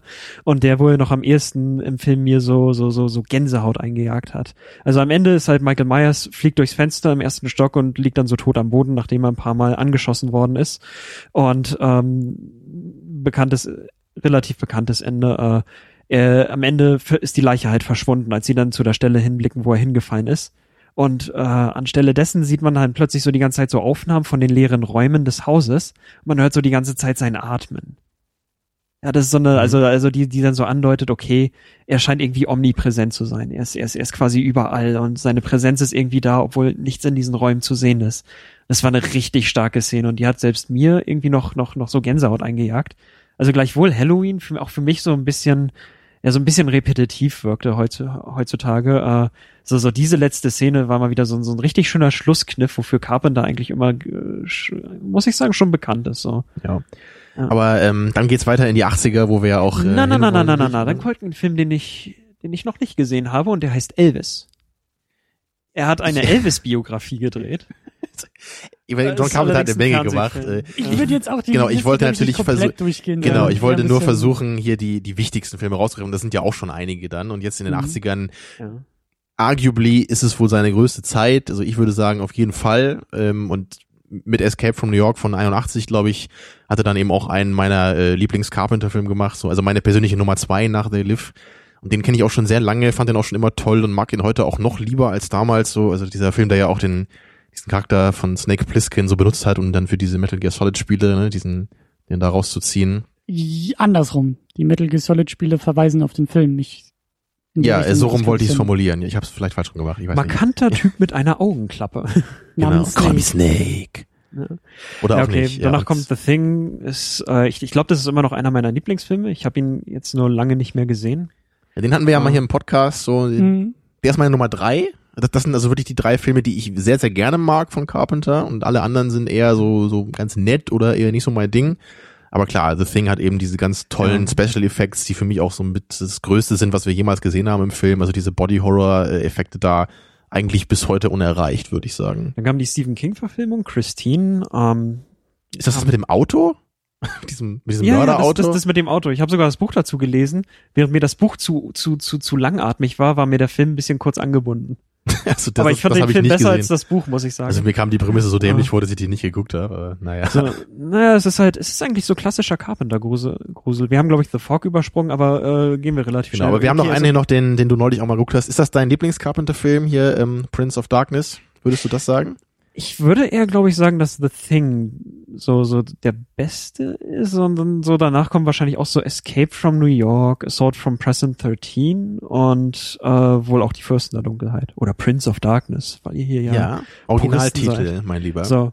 Ja, jedenfalls aber den magst so, du auf jeden Fall sehr gerne. 80er Noch, ne? Jahre ist halt so seine Phase noch relativ produktiv gewesen und äh, so in den 90ern kam dann so allmählich der Abfall und da hat er so, er hat, er hat zwar noch Filme gedreht, die gut rezipiert worden sind, etwa in The Mouth of Madness oder Die Mächte des Wahnsinns. Ja, den kenne ich auch noch. Ähm, Village of the Damned wirkte schon ein bisschen generisch. Ähm, ich fand ihn, ich fand jetzt beide Filme etwa gleich gut. Und äh, dann so gegen Ende kam dann noch so ein Film Vampire, der auch so eher zwiespältig rezipiert wird. Einige mögen ihn, andere mögen ihn nicht. aber dann geht's los, ne? eher weniger. Und dann kommt Ghosts of Mars. Ja, den haben wir ja noch kürzlich Der- zusammengeschaut als Trash-Film-Erlebnis und dadurch, also dafür ist er durchaus noch zu gebrauchen. ja, ich muss sagen, wir haben uns eigentlich köstlich amüsiert dabei. Mussten viel lachen. Aber das ist schon, also da- das, das um das abschließend äh, zu, ab- äh, das mir ein bisschen abzuschließen mit der Filmografie von ihm. Am Ende gibt's da wirklich so ein paar Filme in den 90ern und dann in den 2000ern auch, so, wo, wo man echt nicht, nicht so richtig weiß, was Carpenter da so geritten hat. Also da gibt's eben diesen Escape Ja. from LA auch, den wir auch nochmal kürzlich geschaut Oh haben. ja, ja. Das ist ja so Escape from New York nochmal im gleichen Aufguss, nur in LA und diesmal rettet er nicht den Präsidenten, sondern die Tochter des Präsidenten und das Ganze nochmal in total abgefahren mit irgendwelchen CGI-Mörderwellen, auf denen die dann reiten und irgendwelchen Plastikhaien, die unter Wasser rumschwimmen. Also ein Film mit so einer richtigen Kaugummi-Optik teilweise, also, den man überhaupt nicht mehr ernst nehmen kann, also der überhaupt nicht diese dystopische Stimmung erzeugt, wie das Escape from New York macht und der irgendwie auch teilweise echt so sich nur als Parodie auf seinen eigenen früheren Film irgendwie erklären lässt. Also es ist Also ganz merkwürdige Filmerfahrung. Also das ist meine äh, Vermutung so hinter Escape from LA, dass das sowas so, so eine Art Verballhornung von Escape from New York ist. So ähm, hat, glaube ich, bei sehr vielen Leuten nicht viel Anklang gefunden und selbst unter diesem Stern ist der Film. Ja, man, man kann ihn sich anschauen, so würde ich sagen, aber es ist jetzt nicht gerade ein großartiger Film. ja, also ich, ich, für mich ist das so ein, so ein Film, wo ich sagen würde, ich weiß nicht, für wen der gemacht ist. Also für weder für Leute, die Snake Plissken nicht kennen als Charakter, äh, noch für Leute, die den mögen, scheint er für mich zu funktionieren. Ne? Okay. Ja, und dann eben der erwähnte Ghost of Mars, der halt wirklich einfach nur noch ein schlechter Film ist und das muss man einfach sagen. Der, der macht einfach keinen Sinn und diese, diese Erzählweise und diese Charaktere da drin und also ah, es, spielt ja eben auf dem Mars und dann äh, versucht ja so ein, so ein Team von Wissenschaftlern oder was das für Leute sind, keine Ahnung, die versuchen irgendwie rauszufinden, was da diese kleine Kolonie da ausgelöscht hat und dann kommt eben raus, dass das irgendwelche Mhm. Geister von so einem Urvolk des Mars sind. Dieser Anführer von denen, der halt immer nur rumschreit, wenn er dann wieder da auftaucht, eben als Inkarnation in Geistform. Ist, und, und der, der Film hat eben auch in handwerklicher Hinsicht, so was die Schnitte angeht, teilweise so lustige, schlechte Entscheidungen, dass man echt denkt, so, das, das kann doch nicht der Carpenter sein, der, der The Thing gemacht hat, ja, der Escape from New York gemacht hat, so, so, so äh, stimmungsvolle Filme, so mit einem Setting, was, was unvergesslich ist. So, w- was ist da passiert irgendwie? Und Ich kann mir das auch einfach überhaupt nicht erklären, was, was sich da Vielleicht- verändert vielleicht hat bei ist ihm. der Mann einfach alt geworden oder das Feuer ist erloschen oder so Mhm. oder Oder die Zeit ist vorbei. Und er hat ja inzwischen auch, also er macht ja kaum noch was. So der letzte Film ist, glaube ich, dieser The, The Ward heißt der, oder? The Warden fand ich ganz okay. Also Von 2010 war der. ich, ich habe jetzt nicht viel ne, von dem oder? Film award, erwartet, awarded. Er- Award, Award. Und ähm, ich muss aber sagen, mich hat der Film, also ich merke immer noch so ein bisschen die Handschrift von John Carpenter und ich konnte ihn mir anschauen. Aber das letzte gute Werk von John Carpenter, also ist eigentlich für mich Prince of Darkness. ja, für mich ist es eben They Live, der ein Jahr später rauskam. Aber nein, ähm, äh, das letzte Mal, wo glaube ich Leute oder oder Fans halt die Hoffnung hegten, dass John Carpenter doch noch mal was Gutes macht, war die Episode von Masters of Horrors, welche heißt Cigarette Burns. Ja, also Masters of Horrors ist eine Anthologie, wo verschiedene namhafte Horrorregisseure so eine jeweils 60-minütige Episode halt drehen. Und äh, Cigarette Burns war halt relativ gut aufgenommen worden, auch von den Fans und hat auch so eine relativ coole Geschichte um einen Film, der Menschen in den Wahnsinn treibt. So und das ist ja äh, auch ein typisches Carpenter-Phänomen. ja, und ne? äh, das ist, das ist, tats- und ich habe die halt auch schon, ich kenne die halt auch schon, ich kenne ja außer äh, die Jagd auf einen Unsichtbaren, Starman und äh, Elvis, kenne ich eigentlich alles von Carpenter. Ähm, äh, ich, ich muss sagen, die ist, die ist durchaus anschaubar und äh, hat mir auch sehr gut gefallen. Tja, aber dann, dann lass uns mal versuchen, vielleicht so ein paar Trademarks von Carpenter zusammenzutragen. Da kann ich ja mal fragen. Genau, das ich hätte ich jetzt nicht so die, die Expertise bei Carpenter habe. Ist so dieses, dieses politische, sehr linksorientierte Statement, was, was jetzt bei The Live klar rauskommt, so ein bisschen Gegenentwurf zur Gesellschaft, äh, Konsumkritik, Medienkritik, äh, sind das, sind das so, also ich war sehr überrascht, dass bei The Live, bei so einem Hollywood-Streifen aus den 80ern, so deutlich zu finden. Also man muss allerdings vielleicht fairerweise anmerken, der Film hatte ein relativ geringes Budget. Und Live, es scheint auch jetzt nicht gerade so, so, so, so extrem im Mainstream verankert zu sein. Ja. Aber ja trotzdem irgendwie in Hollywood produziert und auch nicht irgendwie, wirkt auch nicht irgendwie weichgespült dadurch. Nee, nee, also John Carpenter hatte damals auf jeden Fall schon immer seine eigene Vorstellung vom Filmemachen, seine eigene Vision von dem, was er eben erzählen will.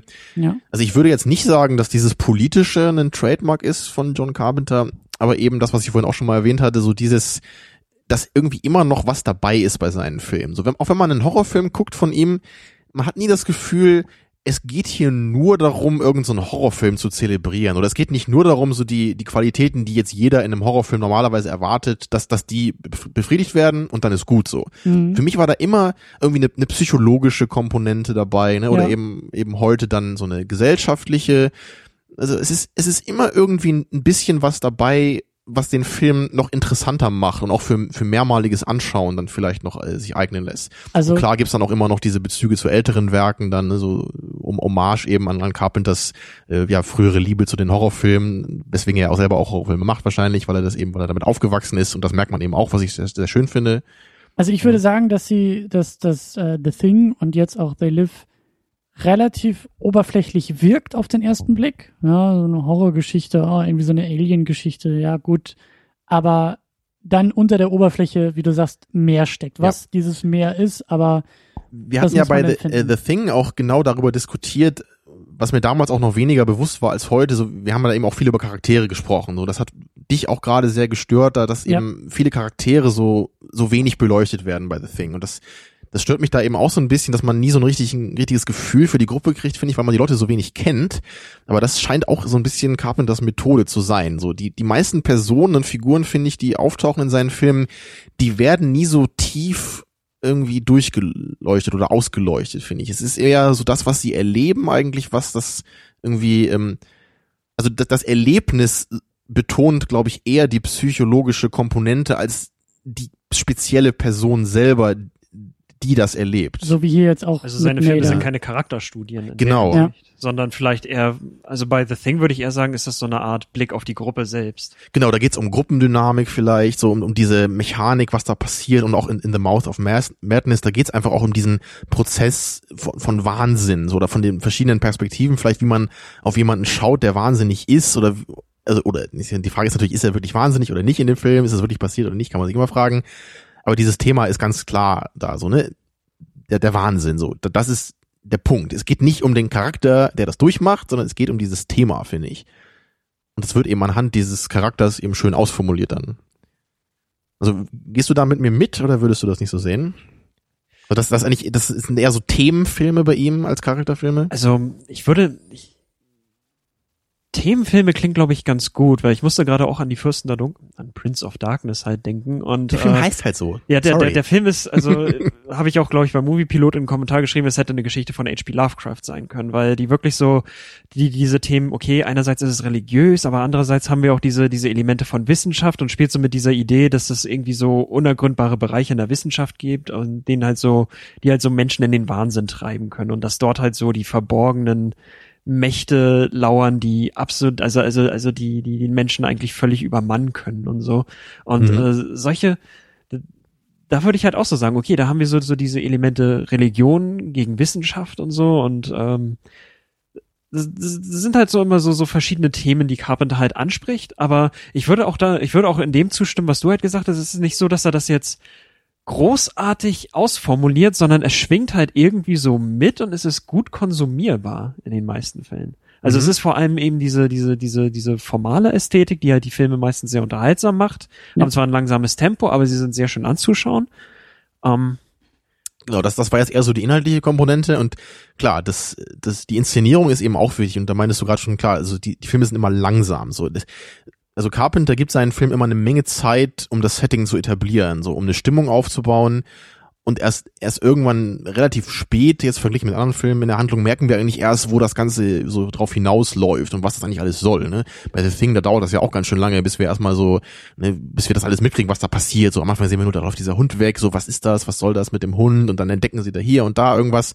Und das, das dauert ja, glaube ich, ein Drittel des Films oder so, bis dann eigentlich so das, das Aber ich würde- Hauptgeschehen erstmal losgeht. Ne? Ich würde wahrscheinlich auch sagen, dass das noch ein bisschen was mit dieser älteren Methode des Spannungsaufbaus zu tun hat, Mhm. weil wenn ich mir, wenn ich mir Horrorfilme auch aus den 80er Jahren anschaue, zum Beispiel American Werewolf oder so, äh, bis man es zum ersten Mal sieht oder so, so, so ein Werwolf zu sehen bekommt, vergeht mehr als die Hälfte des Films. Das ist ja eigentlich auch so eine Grundregel Also, also normalerweise Horrorfilmen, ne? dauert das, normalerweise dauert das halt immer ein bisschen, aber ich glaube heutzutage ist es halt so, da, da, da will man wohl ein bisschen mehr sehen. Das ist Und ganz typisch, ne? Also eigentlich ist es ja klar bei Horrorfilmen, man, man, man soll sein Monster nicht sofort irgendwie zeigen eigentlich, ne? Man, man, man muss das Ja. irgendwie aufbauen und muss dann hat das irgendwann einen großen denken, Impact. also. Klar, ja. Ja, da dauert Ganz- das halt auch sehr lange Beispiel, und äh, das ist halt so, und, und das ist etwas, was ich halt äh, gerade dann auch so an, an Horrorfilmen schätze, die sich wirklich sehr viel Zeit lassen, das Ganze erstmal zu etablieren, weil auf diese Art und Weise sinkt so die ganze Situation und das ganze Setting sinkt so in einen ein und man fühlt sich dann stimmungsmäßig ein. Und wenn dann etwas passiert, dann ist es, äh, dann, dann, dann, dann, dann nimmt man das halt äh, sehr viel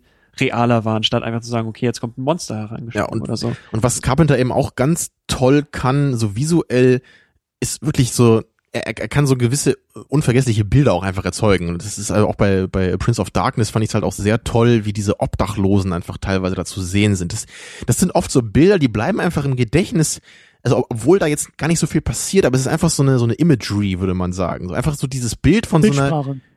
Genau, ne, das ist so ein, da ist halt so eine, so eine, so eine alte Kirche oder so und, und vor, äh, vor der, davor in dem Hof stehen dann einfach nur so ein paar Obdachlose. Die, die stehen dann einfach nur irgendwie da und, und gucken so. Aber das ist halt so gut arrangiert und es ist genau an der richtigen Stelle auf die richtige Weise gefilmt, dass das, dass das sofort ähm, eine Stimmung erzeugt sofort funktioniert. Ob- Obwohl im Grunde gar nicht so viel gemacht wird dann. Und das, das finde ich eben auch in seinen Horrorfilmen, obwohl ja Horror nicht so richtig mein Ding ist, das, das merke ich da immer sofort und das gefällt mir da auch. So diese, also John Carpenter hat wirklich einen Blick für, für Sets so und, und was man damit macht. So wie man die filmt, wie man die ausleuchtet, ne, wo die Charaktere stehen müssen.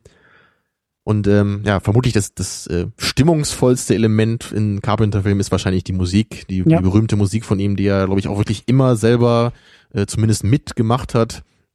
Und äh, also so, so viele ikonische Melodien, die es da gibt. Bei, bei fast jedem Film ist das irgendwie wirklich so eine Melodie, die einem irgendwie im Kopf bleibt, die, die immer wirklich eine tolle Stimmung erzeugen. Das haben wir eben heute auch bei They Live schon gehabt. Und ich, ich weiß damals auch noch ganz am Anfang, als ich diese Melodie schon gehört habe, dieses, dieses ruhige, dieses du, du, du, du, so, ne, das ist einfach cool. Was natürlich äh, auch so interessant bei, bei Carpenter ist, für gewöhnlich hat er die Musik immer so als etwas gesehen, okay, es soll halt die Handlung unterstützen, sie soll eigentlich nicht auffällig sein, aber sie soll so, so, so, so das, sie soll so das, was wir sehen, mehr oder weniger so, so, so, so mit unterstützen. Aber mittlerweile ist das ja schon so ein Element, welches äh, sehr prominent bei seinen Filmen ist und was sofort heraussticht, wenn, wenn wir uns einen Ja, Carpenter-Film das ist anschauen. auch, ich, ich Und- weiß gar nicht, ob ich so eine Musik überhaupt äh, kenne in anderen Filmen. Also fällt dir irgendeine Musik ein, die ähnlich benutzt wird bei anderen Regisseuren so? Also ich glaube nicht. Und ich, ich wollte noch einen zweiten Aspekt kurz Mhm. andeuten. Und äh, er hat auch, und in meisten Fällen hat Carpenter ja die, die Soundtracks auch selber komponiert. Und er selbst hat sich halt immer so überlegt, die Strategie ist, okay, mach etwas Schnelles, ja, etwas, was schnell ist, was effektiv, was einfach ist, weil er hat halt einfach nicht wirklich das Geld, jetzt umfangreichen Komponisten zu bezahlen oder eine Ausrüstung oder so. Also hat er irgendwie aus der Not eine Tugend gemacht und hat dann einfach sehr schlichte Soundtracks gemacht, die heute überraschenderweise als genau eines der ganz faszinierenden Elemente äh, angesehen werden, die halt seine Filme ausmachen. Die gut gealtert sind vor allen Dingen auch Oh ja. auf, auf, auf eine gewisse Art und Aber Weise. gerade so diese äh, Simplizität ist ja das, was die auch ausmacht, ne, den Reiz davon hat. So da, da, da passt halt dann irgendwie auch einfach jeder Ton, obwohl es nur so wenige Töne ah, sind. Christian drängt gerade und ich wollte ja, vielleicht. nee, ich wollte eigentlich das Stichwort Nostalgie eigentlich wieder reinbringen. Vielleicht ist es auch nur die Ja. Nostalgie, die uns irgendwie noch mehr äh, diese Soundtracks auch, äh, weil ich gerade meinte, gut gealtert. Vielleicht muss ich das zurücknehmen und sagen, vielleicht, also ich persönlich liebe äh, Synthesizer, Drumcomputer und und äh, finde das halt sehr sehr charmant, dann eben wie du sagst, so simple Soundtracks irgendwie präsentiert zu kriegen, die halt irgendwie, also Mhm. so habe ich zumindest den Soundtrack von äh, The Thing in Erinnerung. Also, was ich eben bei der Musik so, so, so irre finde bei Carpenter ist ja wirklich das, was du gerade sagtest, Hannes. Eigentlich soll ja Filmmusik meistens so funktionieren, dass du sie gar nicht bewusst wahrnimmst. So, also gerade Mhm. bei, bei solchen, also bei, bei Horrorfilmen ist es ja sehr stark, dass dadurch irgendwie Stimmungen suggeriert werden sollen. Oder wenn jetzt irgendwie ein, ein Mhm. Jumpscare kommt, dann kommt immer irgendwie auch so ein lautes Geräusch dazu oder so ein, so ein, so ein kurzer musikalischer Einsatz. ja. Und das ist ja, das ist ja was, das, das nimmst du ja meistens gar nicht so bewusst wahr. Du nimmst nur so diese, diese Gesamterfahrung eigentlich wahr. Und das ist wirklich so irre für mich, weil das eben bei John Carpenter hier bei seiner Musik für mich nicht so ist. Ich höre immer ganz klar die Musik, aber trotzdem wirkt sie auf mich in der Art und Weise, wie sie gedacht ist. Also und das, Sie das ist einfach ein- was, was sie ich bleibt so ein Fremdkörper sehe. auf eine gewisse Art und Weise. Sie versucht gar nicht, sich so direkt in die Welt, in die Filmwelt einzugliedern. Sie, sie hat diesen Abstand, sie bleibt draußen, aber trotzdem funktioniert sie, um dich wieder in die Filmwelt Ja, und das, das ist wirklich was, das kenne ich so eigentlich, glaube ich, nicht bei anderen Filmen. Ne? Also entweder habe ich immer, ich erkenne die Musik ganz deutlich, dann verliert sie viel von der Wirkung, oder ich merke die Musik, oder ich nehme die Musik eigentlich kaum wahr, Mhm. und dann funktioniert sie richtig. Aber das Aber ist hier ist schon es wieder irgendwie ein beides, ja. riesen Themenkomplex, so Filmmusik. Also ich würde ja super gerne auch noch mal einen Film gucken, wo Trent Reznor irgendwie äh, die Musik gemacht hat, Social Network. Oha. Gone Girl kommt jetzt äh, dieses Jahr raus. Fincher, das sind alles Fincher-Filme. Er ist ein großer, also Fincher und er, die arbeiten Ja, die beiden, die haben sich zusammen. gefunden, ne? Also da könnten wir vielleicht uns auch interessensmäßig finden. Also vielleicht Filme, bei denen die Musik eben nicht nur unauffällig im Hintergrund ist, ist ja eindeutig Sergio Leone, würde ich auch noch sagen. Mhm. Hm. Aber selbst da, ich meine, klar, wenn man die Musik irgendwo hört, außerhalb des Films, dann erinnert man sich sofort daran. Aber innerhalb des Filmes nehme ich die nicht so klar wahr, wie hier bei John Carpenter. Echt? Okay. Also bei, bei mir ist das halt so, ich, ich bin manchmal, ähm, ich finde das manchmal interessant, wie bei John Carpenter Filmen. Also bei Die Fürsten der Dunkelheit fand ich, war der, der Einstieg richtig gut und auch bei äh, Sie leben ist das so der Fall, dass die Musik, sie ist ja relativ monoton gleichmäßig, aber ist so ein Thema, das, die, die, ist, die ist permanent im Hintergrund präsent und bildet so eine Klammer Genau, ja. für all die Szenen, die wir halt in, in, in dieser Zeit sehen. Also bei Die Fürsten der Dunkelheit war das sehr, sehr großartig, wo wir, wir haben halt so mehrere verschiedene Handlungsorte so. Und die alle verbinden sich so durch dieses Musikthema, welches eine bestimmte Stimmung suggeriert. Das war jetzt in den ersten zehn Minuten, von denen du sprichst, oder? Bei dem Ja, ja, Film, die, ne? also die ersten zehn Minuten von, von Prince of Darkness, Fürsten der Dunkelheit, mhm, äh, ist, ähm, also, also die finde ich, die finde ich richtig super, weil sie sofort so eine, so, so eine ganz apokalyptische Stimmung halt, halt suggerieren, die halt super für diesen, für, für diese Sorte von Horrorfilm halt auch ist. Und äh, bei Sie leben ist es halt auch so, okay, wir haben so eine Einführung von John Nader, wir haben so den, den Ort, die verschiedenen, wir haben die Obdachlosen-Zeltstadt und, und auch so die Innenstadt, so diese, diese ganzen Impressionen und diese ganzen Szenen, so in den ersten, ich weiß nicht, so, so, so, so acht, auch wieder zehn Minuten. Und im Hintergrund haben wir halt so dieses immer gleiche Musikstück, welches so eine Art Klammer bildet, Genau. all das verbindet. Ist dir das aufgefallen, Christian, dass die Musik sehr, sehr lange auch hier immer geblieben ist heute? Ja, und auch das Wiederkehren ist mir auch aufgefallen. Also das Und dann eins plus mit Sternchen, sehr schön. aber ich Sag ich wollte, deinem Dozenten. ich, ich wollte, oh danke, ich wollte die die äh, Musik als Überleitung nutzen, um um hier langsam den Sack zuzumachen und das Türchen, das kleine Türchen für die nächste Woche aufzumachen. ich dachte ja, erstmal müssen wir Carpenter wieder rausschmeißen hier, der muss jetzt gehen. Ist Ja, der kann auch bleiben, der kann nächste Woche mitgucken. Den, den stellst du zu Hannes in den Schrank, ne? Nächste Woche gucken wir nämlich Dirty Dancing. Tja, ich weiß Vielleicht- auch nicht, wer sich, wer das hier vorgeschlagen hat. Ich hab's vorgeschlagen. Vielleicht können wir ja die restlichen Themen, die noch auf der Liste stehen, irgendwie in so einer Art Blitzrunde abarbeiten oder so. ich glaube, das schaffen wir nicht mehr. Lass uns, lass uns echt. Äh, haben wir so viel ausgelassen, hier noch was geplant wir war? haben ein paar Sachen. Wir haben die Kommentare. Wir können gerne in den Kommentaren noch weiter diskutieren. Auch äh, Second Unit lebt weiter. genau. Also äh, findet sich ja alles noch im Netz. Ähm, Darf ich vielleicht noch einen Aspekt dann kurz so Na gut, Hannes, weil du ein Gast bist. ausbreiten, ähm, den ich halt auch recht interessant fand. Das war so Okay. die Idee, äh, wie könnte ein Wahnsinn, wie, wie könnte so ein wahnsinniger Mensch halt ticken, so, weil, weil ich fand das halt recht interessant bei John Nader, so, wenn man sich so seine Handlungen von außen ansieht. Ja, äh, er muss ja eigentlich ziemlich wahnsinnig, äh, ziemlich wahnsinniger Mensch sein. So, man, man, man sieht das halt, man, man sieht halt nur äh, äh, das Ganze aus seiner Sicht und wir, wir als Zuschauer wissen halt, was er weiß. Und äh, er geht halt so durch, er läuft halt so durch die Stadt und erschießt halt Aliens. Ja, aber der, der, der, der Mensch, der, der Außenstehende, der sieht halt natürlich nicht, dass das Aliens sind. Und man sieht halt gleichzeitig, wie er diesen einen Polizeioffizier verschont, weil er halt kein Alien ist, sondern einfach nur ein Mensch ist, so. Ja, und äh, so diese Frage, okay, warum tötet er diese Menschen und warum verschont er diese so? Das, das klingt, das, nach von außen hin sieht das wie ein völlig irrationales Prinzip aus. Ja. Aber so, Mhm. Und vor allen Dingen äh, auch, wenn er versucht, das Prinzip zu rechtfertigen, also in Ja. dem Moment, wo er hier ansetzt und sagt, da sind irgendwelche Außerirdischen und die verstecken sich und verkleiden sich, das ist so, wie wir am Anfang gesehen haben, so jeder, jeder Dritte auf so einer Seifenkiste rattert genau das runter. So, und natürlich wirkt es irgendwie Ja. wahnsinnig und, und äh, bescheuert von außen. Ja, Aber und, und, und sowas, sowas finde ich halt auch immer so, ich meine, das, das kreiert ja so eine Logik, nach der halt manche Menschen halt böse sind oder getötet werden müssen und andere, und, und, und um andere Menschen scheinbar zu retten, so. Und das, das kann man natürlich so als Außenstehender nicht verstehen. Und sowas finde ich halt immer sehr, sehr, sehr interessant bei solchen Filmen. Also, ein anderes Beispiel wäre halt Terminator 2, wo man zu Beginn des Films halt Sarah Connor in dieser Irrenanstalt sieht und äh, Ja. sie erzählt immer diese Geschichte von den Maschinen, welche in der Zukunft äh, die Menschen Mhm. bedrohen und so. ja, Und äh, niemand glaubt ihr. Und man merkt halt, okay, sie hat halt diesen Wutanfall, sie schreit halt richtig rum. Und äh, wir wissen als Zuschauer, okay, sie redet natürlich die Wahrheit. Aber man, man sieht gleichzeitig, wie wahnsinnig das irgendwie wirken, äh, aus der, aus der Sicht der, dieser, dieser Psychologen und Psychiater halt wirken das muss. ist halt das Problem bei Propheten, ne? So keiner, Ja, keiner, und- keiner kann von und, außen und, und, nachvollziehen. und dieses, dieses Element fand ich halt auch in sie leben sehr reizvoll. Das gefällt mir halt, das, das gefiel mir irgendwie darüber nachzudenken. Genau. Ich wollte eigentlich noch ganz, noch ein ganz kurzes äh, abschließendes Statement von euch haben, so oder nur so abrunden, so hey, natürlich. ähm, einfach nur so wie, was, äh, auch am besten fängst du an, Christian, so was, was ist jetzt der Film für dich gewesen? So, du weißt, ich weiß, du wolltest nicht Daumen hoch oder runter oder so, aber nur so ein paar Sätze vielleicht, so würdest Also du den Film empfehlen oder nicht? Fandst du ihn gut oder nicht? Doch, Irgendwie sowas. doch. Also, ich äh, bin auch der Meinung, dass man den durchaus gesehen haben sollte und ich würde auch den Daumen nach oben austeilen. Eben weil viel mehr irgendwie drinsteckt, als er von außen ähm, zu sein scheint. Und das finde ich, wie gesagt, spannend, auch wieder schön hier eigentlich, so wie fast jede Sendung, gerade wenn du, Hannes, dabei bist, irgendwie so wie Tree of Life oder so. Das macht Oh Spaß, ja. über sowas zu reden. Das ist relativ unabhängig von meinem Filmgeschmack, finde ich es eigentlich schön, äh, aus Filmen, aus solchen Filmen irgendwie was rauszuholen, wenn ich das Gefühl habe, da könnte auch ein bisschen was dahinter stecken. Um, Dankeschön. Und äh, ja, du bringst immer die richtigen Filme irgendwie mit, das, ähm, das passt. Also darfst gerne länger im Schrank bleiben, meine ich jetzt. Also damit du dann das nächste Mal. Nein, ich denke, ich möchte irgendwann mal was essen, also. Okay, gut. Ja. Hannes Potter wohnt im Schrank. ja. So, äh, so Hannes, was was ist denn jetzt dein abschließende dein abschließendes Statement zu They Live? So, also es ist ja glaube ich nicht so einer deiner absoluten Lieblingscarpenter, aber du meinst ja schon so über die Jahre hast du ihn schon ein bisschen besser gefunden noch. Ja, also wenn, wenn, wenn, sagen wir es mal so, so vom, vom, vom filmkritischen Aspekt würde ich sagen, okay, der Film hat halt in der zweiten Hälfte so die ein oder anderen Schwächen. Ich, ich wünschte, er würde vielleicht irgendwie anders verlaufen.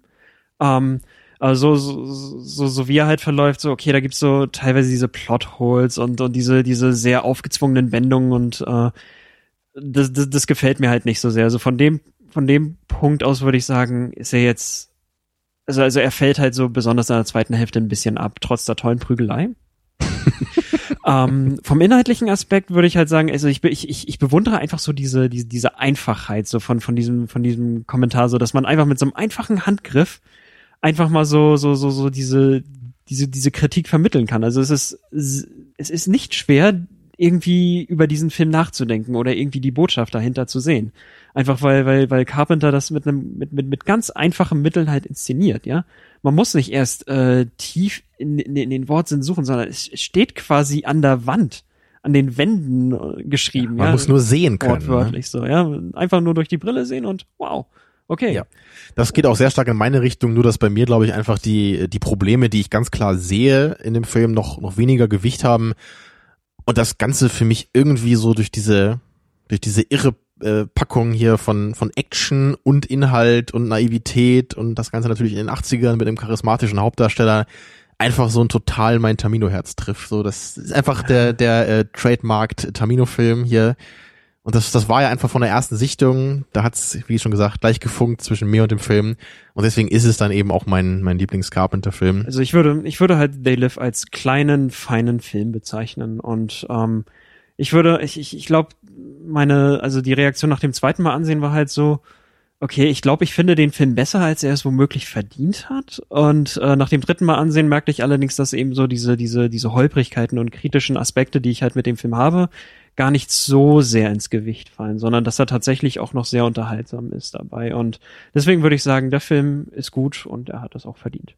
Tja, da haben wir uns doch noch alle ein bisschen versöhnt, wo wir ja auch alle drei eine verschiedene Meinung auf dem Spektrum hatten. Warst wieder du nicht der Typ, der die ganze Zeit schreiend und polternd hier durch die Gegend gelaufen ist, äh, wenn jemand so ein kleines bisschen Kritik geäußert hat? Das lag aber an der schwarzen Sonnenbrille, die er auf hatte. Das äh, Ah, okay. lag, glaube ich, Ich glaube, das war John Carpenter hier im Raum. Ich war das nicht. Naja. Der aus dem Schrank kommt. der So, John jetzt haben wir das. Ganze Don't doch noch ein forget bisschen. Johnny.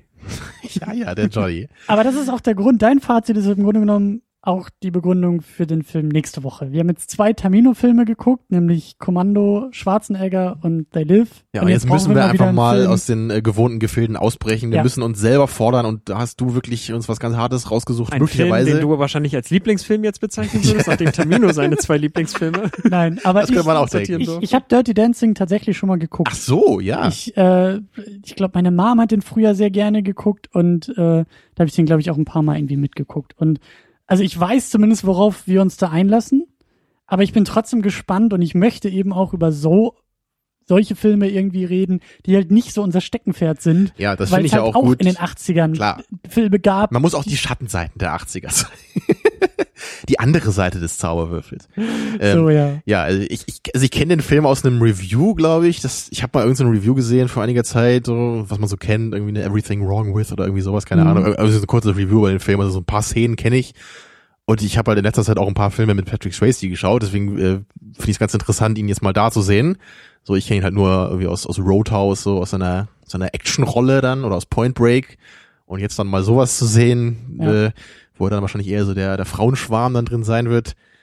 So Naja. kenn ich ihn halt nur. Also das Genau, ist das Abgefahrene. das, äh, das äh, sehen wir dann, was dabei rumkommt. Ich, ich glaube ja nicht, dass das gut wird, aber ich habe irgend so ein komisches Interesse schon da dran, das muss ich schon sagen. Ich bin aber ziemlich sicher, dass es eine gute Diskussion wird. Und darauf freue ich mich am meisten nächste Woche. Genau. Dann leider wieder ohne Hannes, aber naja, wie üblich. Es war sehr, sehr schön, dass du da warst. Ja. Hey, solange ich nicht Dirty Dancing schauen muss, ist das schon in Ordnung. Gut, in diesem Ja, Sinne, läuft, habt die ähm. Zeit eures Lebens. Genau, wir tanzen uns nächste Woche. Tschüss.